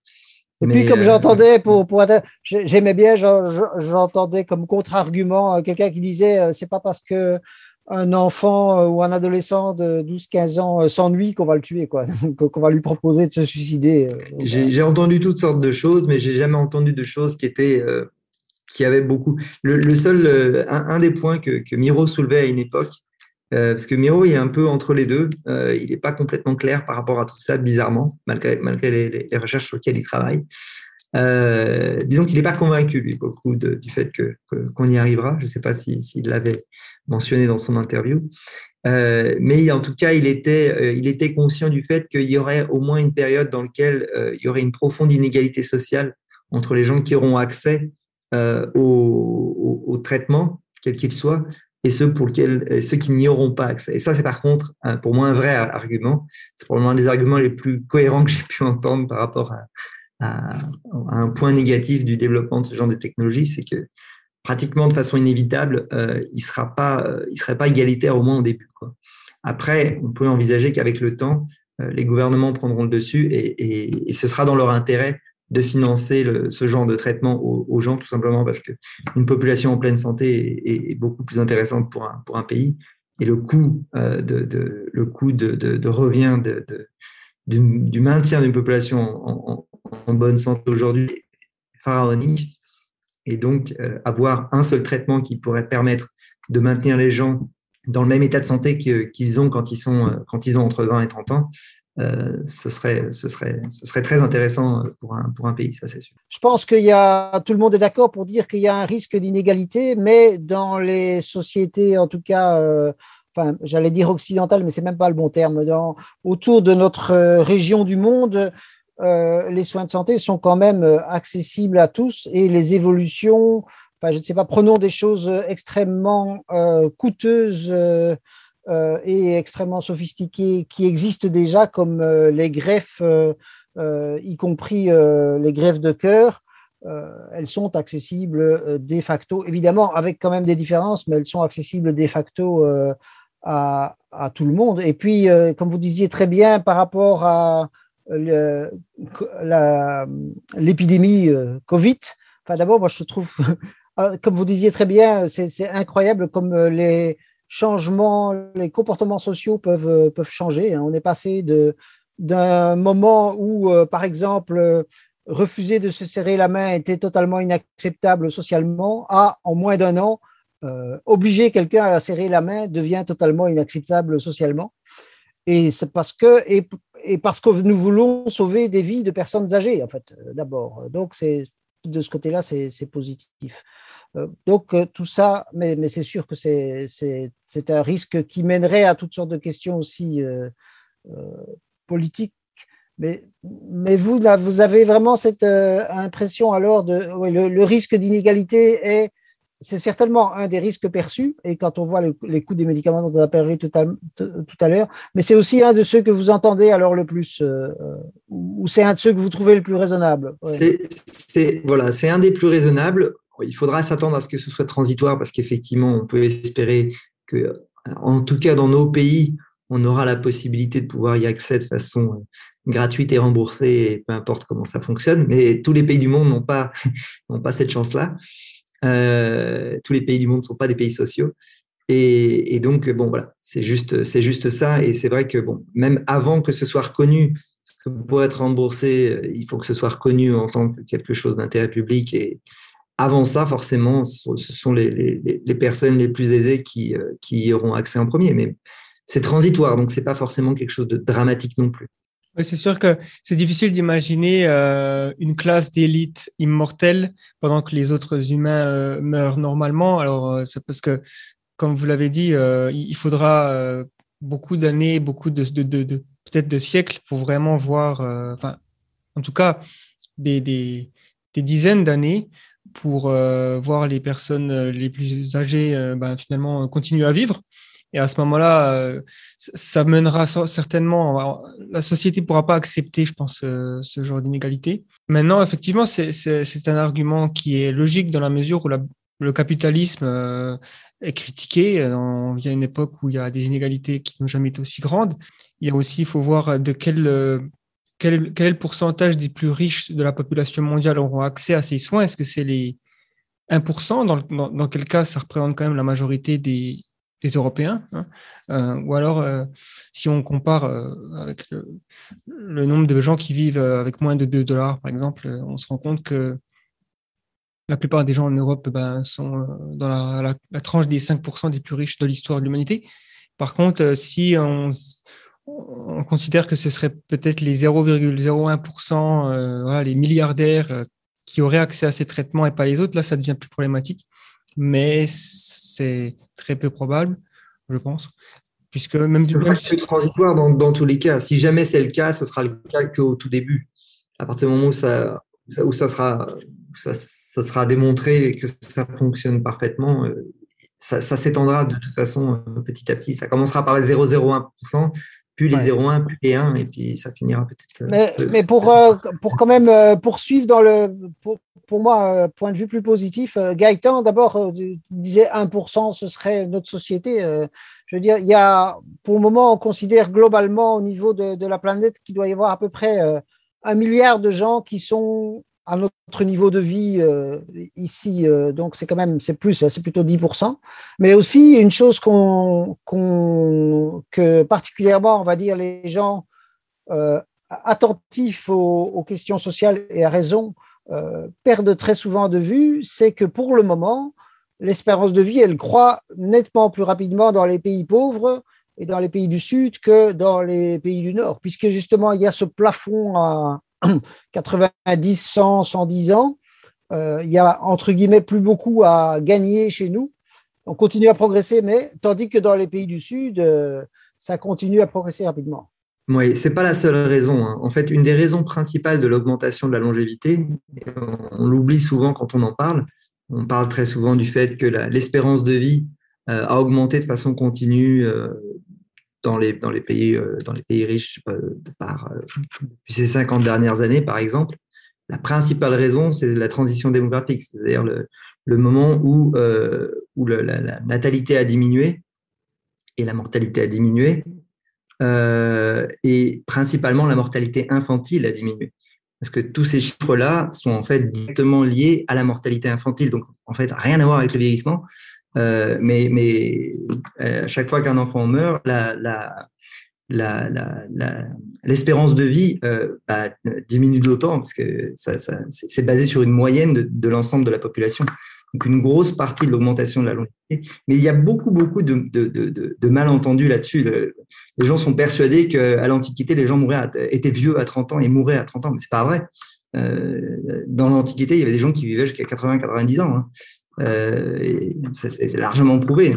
Donc, euh, et c'est sûr qu'à l'époque, 90%, voilà, une large majorité des enfants ne, passaient pas l'âge de 5 ans. Donc, euh, c'est sûr que c'est ça qui a eu le plus d'influence. Donc, dans les pays en développement, ce qu'on observe, et, c'est heureusement, c'est que effectivement, d'ailleurs, de plus en plus de pays arrivent à cette, sont dans la transition ou ont terminé leur transition démographique.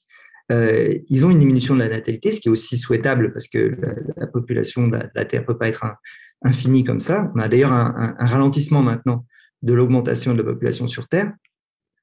Et, euh, et donc, ça s'accompagne effectivement dans ces pays qui sont encore dans cette transition à une, une véritable euh, augmentation de leur, de leur, espérance de vie. Ça, une, une, diminution de la mortalité infantile, aussi une diminution quand même des, de la mortalité euh, aux, tranches d'âge euh, intermédiaires. Euh. Voilà, il y a une amélioration de l'alimentation qui est quand même un des facteurs les plus importants quand il s'agit de plus encore que la médecine. Euh, donc, avoir un accès à une nourriture équilibrée, c'est la principale raison pour laquelle les gens bah, déjà survivent et ensuite peuvent vivre suffisamment longtemps. Et ensuite, il y a eu tous les, progrès de la médecine commencent aussi à arriver un peu partout, heureusement. Et, voilà, donc ces pays-là nous rattrapent euh, petit à petit, et c'est très bien, c'est comme ça qu'il faut que ce soit, et leur, et leur, et leur natalité décroît euh, proportionnellement. Euh, et donc, donc voilà, donc je pense que avec, c'est vraiment pour en revenir à ce qu'on disait avec, avec cette, notion de plafond, le plafond aujourd'hui existe, évidemment, il est là, on, on s'en rapproche de plus en plus. On est à des, à, des, à des espérances de vie de plus de 80 ans maintenant dans beaucoup de pays. Euh, et donc, ça, c'est le, plafond tant qu'on n'a rien fait, je veux dire, tant qu'on n'a pas ajouté quelque chose spécifiquement contre le vieillissement. Euh, et, donc, l'idée, c'est que la prochaine transition, ce sera au moment où justement on aura apporté quelque chose qui, vraiment change cette, donne-là. Et c'est vrai qu'on n'a pas beaucoup, beaucoup d'options aujourd'hui. On n'a pas non plus. Euh, il y, a, plus de, Parmi toutes les recherches qui sont faites sur les molécules anti-âge, par exemple, il y en a plus qui ont des sur la health span que sur la lifespan. Il y en a très peu finalement qui ont un effet sur la longévité. Très, très peu. Et, c'est aussi important que les, recherches se focalisent maintenant de plus en plus vers non pas le ralentissement du vieillissement, mais vraiment le rajeunissement. Il faut se focaliser sur le rajeunissement. Il n'y a pas d'autre, il n'y a pas d'autre option si on veut atteindre ce dont on parlait tout à l'heure, c'est-à-dire euh, un stade où ben, finalement le vieillissement n'existe plus et la longévité soit entre guillemets infinie. Et, euh, donc ça, seul, il n'y en a pas d'autre, c'est le rajeunissement on ne peut pas envisager de vivre éternellement à un âge biologique de 60 ans, par exemple. Ça n'a pas de sens. Euh, il faut forcément revenir en arrière et, c'est pas euh, ça non plus, c'est pas impossible. Je veux dire, les, recherches euh, montrent que, au moins à l'échelle cellulaire, c'est fait, largement fait. Même dans mon labo, euh, il y, a, y, rajeunissement cellulaire, on, le démontre, il n'y a pas de problème. Ensuite, il faut, il faut être capable de pouvoir maintenant le faire à, des échelles plus, plus larges. Je pense que c'est très important pour les auditeurs de, euh, on va dire, euh, de rappeler cet élément que effectivement, la, si la durée de vie moyenne, l'espérance de vie moyenne par le passé était euh, courte, c'était principalement, c'était pour une très grosse partie, vu la mortalité infantile, vu aussi les maladies euh, infectieuses, et que donc euh, quelqu'un qui avait 30 ans euh, n'était pas un vieillard, euh, même euh, durant l'Antiquité. D'ailleurs, la première personne qui a atteint l'âge de 100 ans, euh, c'est Terencia, la, la, veuve de Cicéron, qui est décédée en l'an 3 ou 4 de notre ère à 103 ou 104 ans. Donc, euh, voilà. 100, euh, elle est décédée en 104, ah, 104 ans à, en l'an 3, d'après les éléments qu'on a, et ça a l'air d'être euh, à peu près certifié.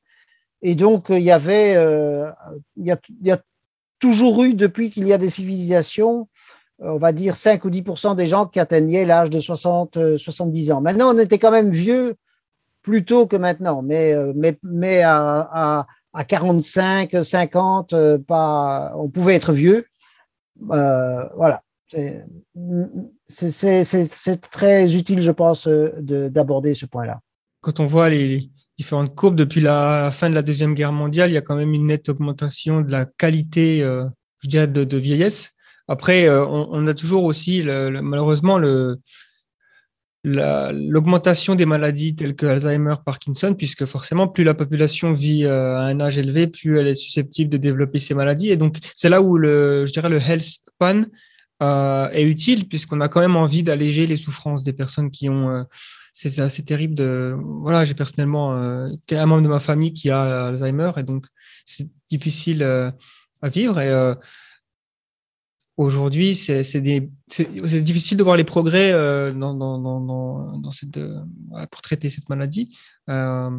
et peut-être que si on arrivait à prouver au monde que on peut, vieillir, on peut vieillir, passer l'âge de 100 ans et, et, ne pas développer ces maladies, alors là, peut-être que d'un coup, les gens se diront bah, ça vaut peut-être le coup de prolonger encore plus euh, parce que je suis pas malade, pas, pas, forcément. Euh, peut-être qu'on n'aura pas nos 20 ans à 100 ans, mais en tout cas, ne, pas avoir de maladies euh, débilitantes et, d'être complètement paralysé, ce serait déjà une victoire quoi, hein, et qui se traduit par beaucoup moins de souffrance, ce qui est aussi le, but de la médecine.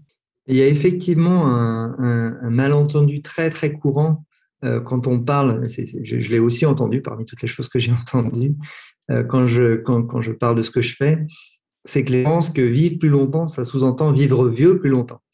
Et ça n'intéresse personne. Personne ne veut vivre vieux plus longtemps. Et effectivement, c'est ce qui s'est passé ces, ces 30-40 dernières années, c'est que la part de vie euh, de vieillesse a énormément augmenté. Euh, et donc, euh, bah, tout, ce que vous dites est, parfaitement vrai. Euh, c'est de toute façon pas du tout toute, la recherche contre le vieillissement pour la, n'est jamais une, recherche pour allonger les années de vieillissement. C'est exactement l'inverse en fait. Donc, clairement, l'augmentation de la health span, c'est ce, c'est ce pour qu'on arrive à faire le plus de choses aujourd'hui. Ça a un impact énorme. Et moi, je pense sincèrement, et d'ailleurs, j'ai créer une, entreprise de biotech qui travaille là-dessus. Euh, la solution pour les, en tout cas, pour ralentir les maladies euh, telles que Parkinson et Alzheimer, pour qui aujourd'hui il n'y a absolument rien comme traitement, ni pour l'une ni pour l'autre, pour ralentir, donc même pas pour la traiter complètement, mais simplement pour ralentir le vieillissement, leur, leur, leur, développement, je veux dire, Aujourd'hui, il n'y a rien. Et ça, concerne énormément de personnes. Et je pense que la solution à ces, maladies-là, ce sont des molécules anti-âge. Ce sont des molécules qui, justement, vont ralentir leur développement simplement parce qu'elles ralentissent le vieillissement. Et, donc, nous, c'est là-dessus qu'on travaille aussi. Et donc, clairement, c'est fondamental. Euh, c'est juste que pour moi, ce sont deux problématiques qui sont, euh, qui sont euh, on va dire, séparées. D'une vieillissement et ralentir toutes les conséquences du vieillissement et tout ce qu'on a, tout ce qu'on n'a pas envie de, de, vivre en vieillissant. Donc ça, c'est, c'est crucial. Et d'autre part, la possibilité de pouvoir rajeunir pour pouvoir ouvrir la porte à, un, à une, une espérance de vie entre guillemets infinie. Donc c'est vraiment, c'est presque deux pans de recherche euh, différents, mais les deux sont, tournent autour de la même thématique, évidemment.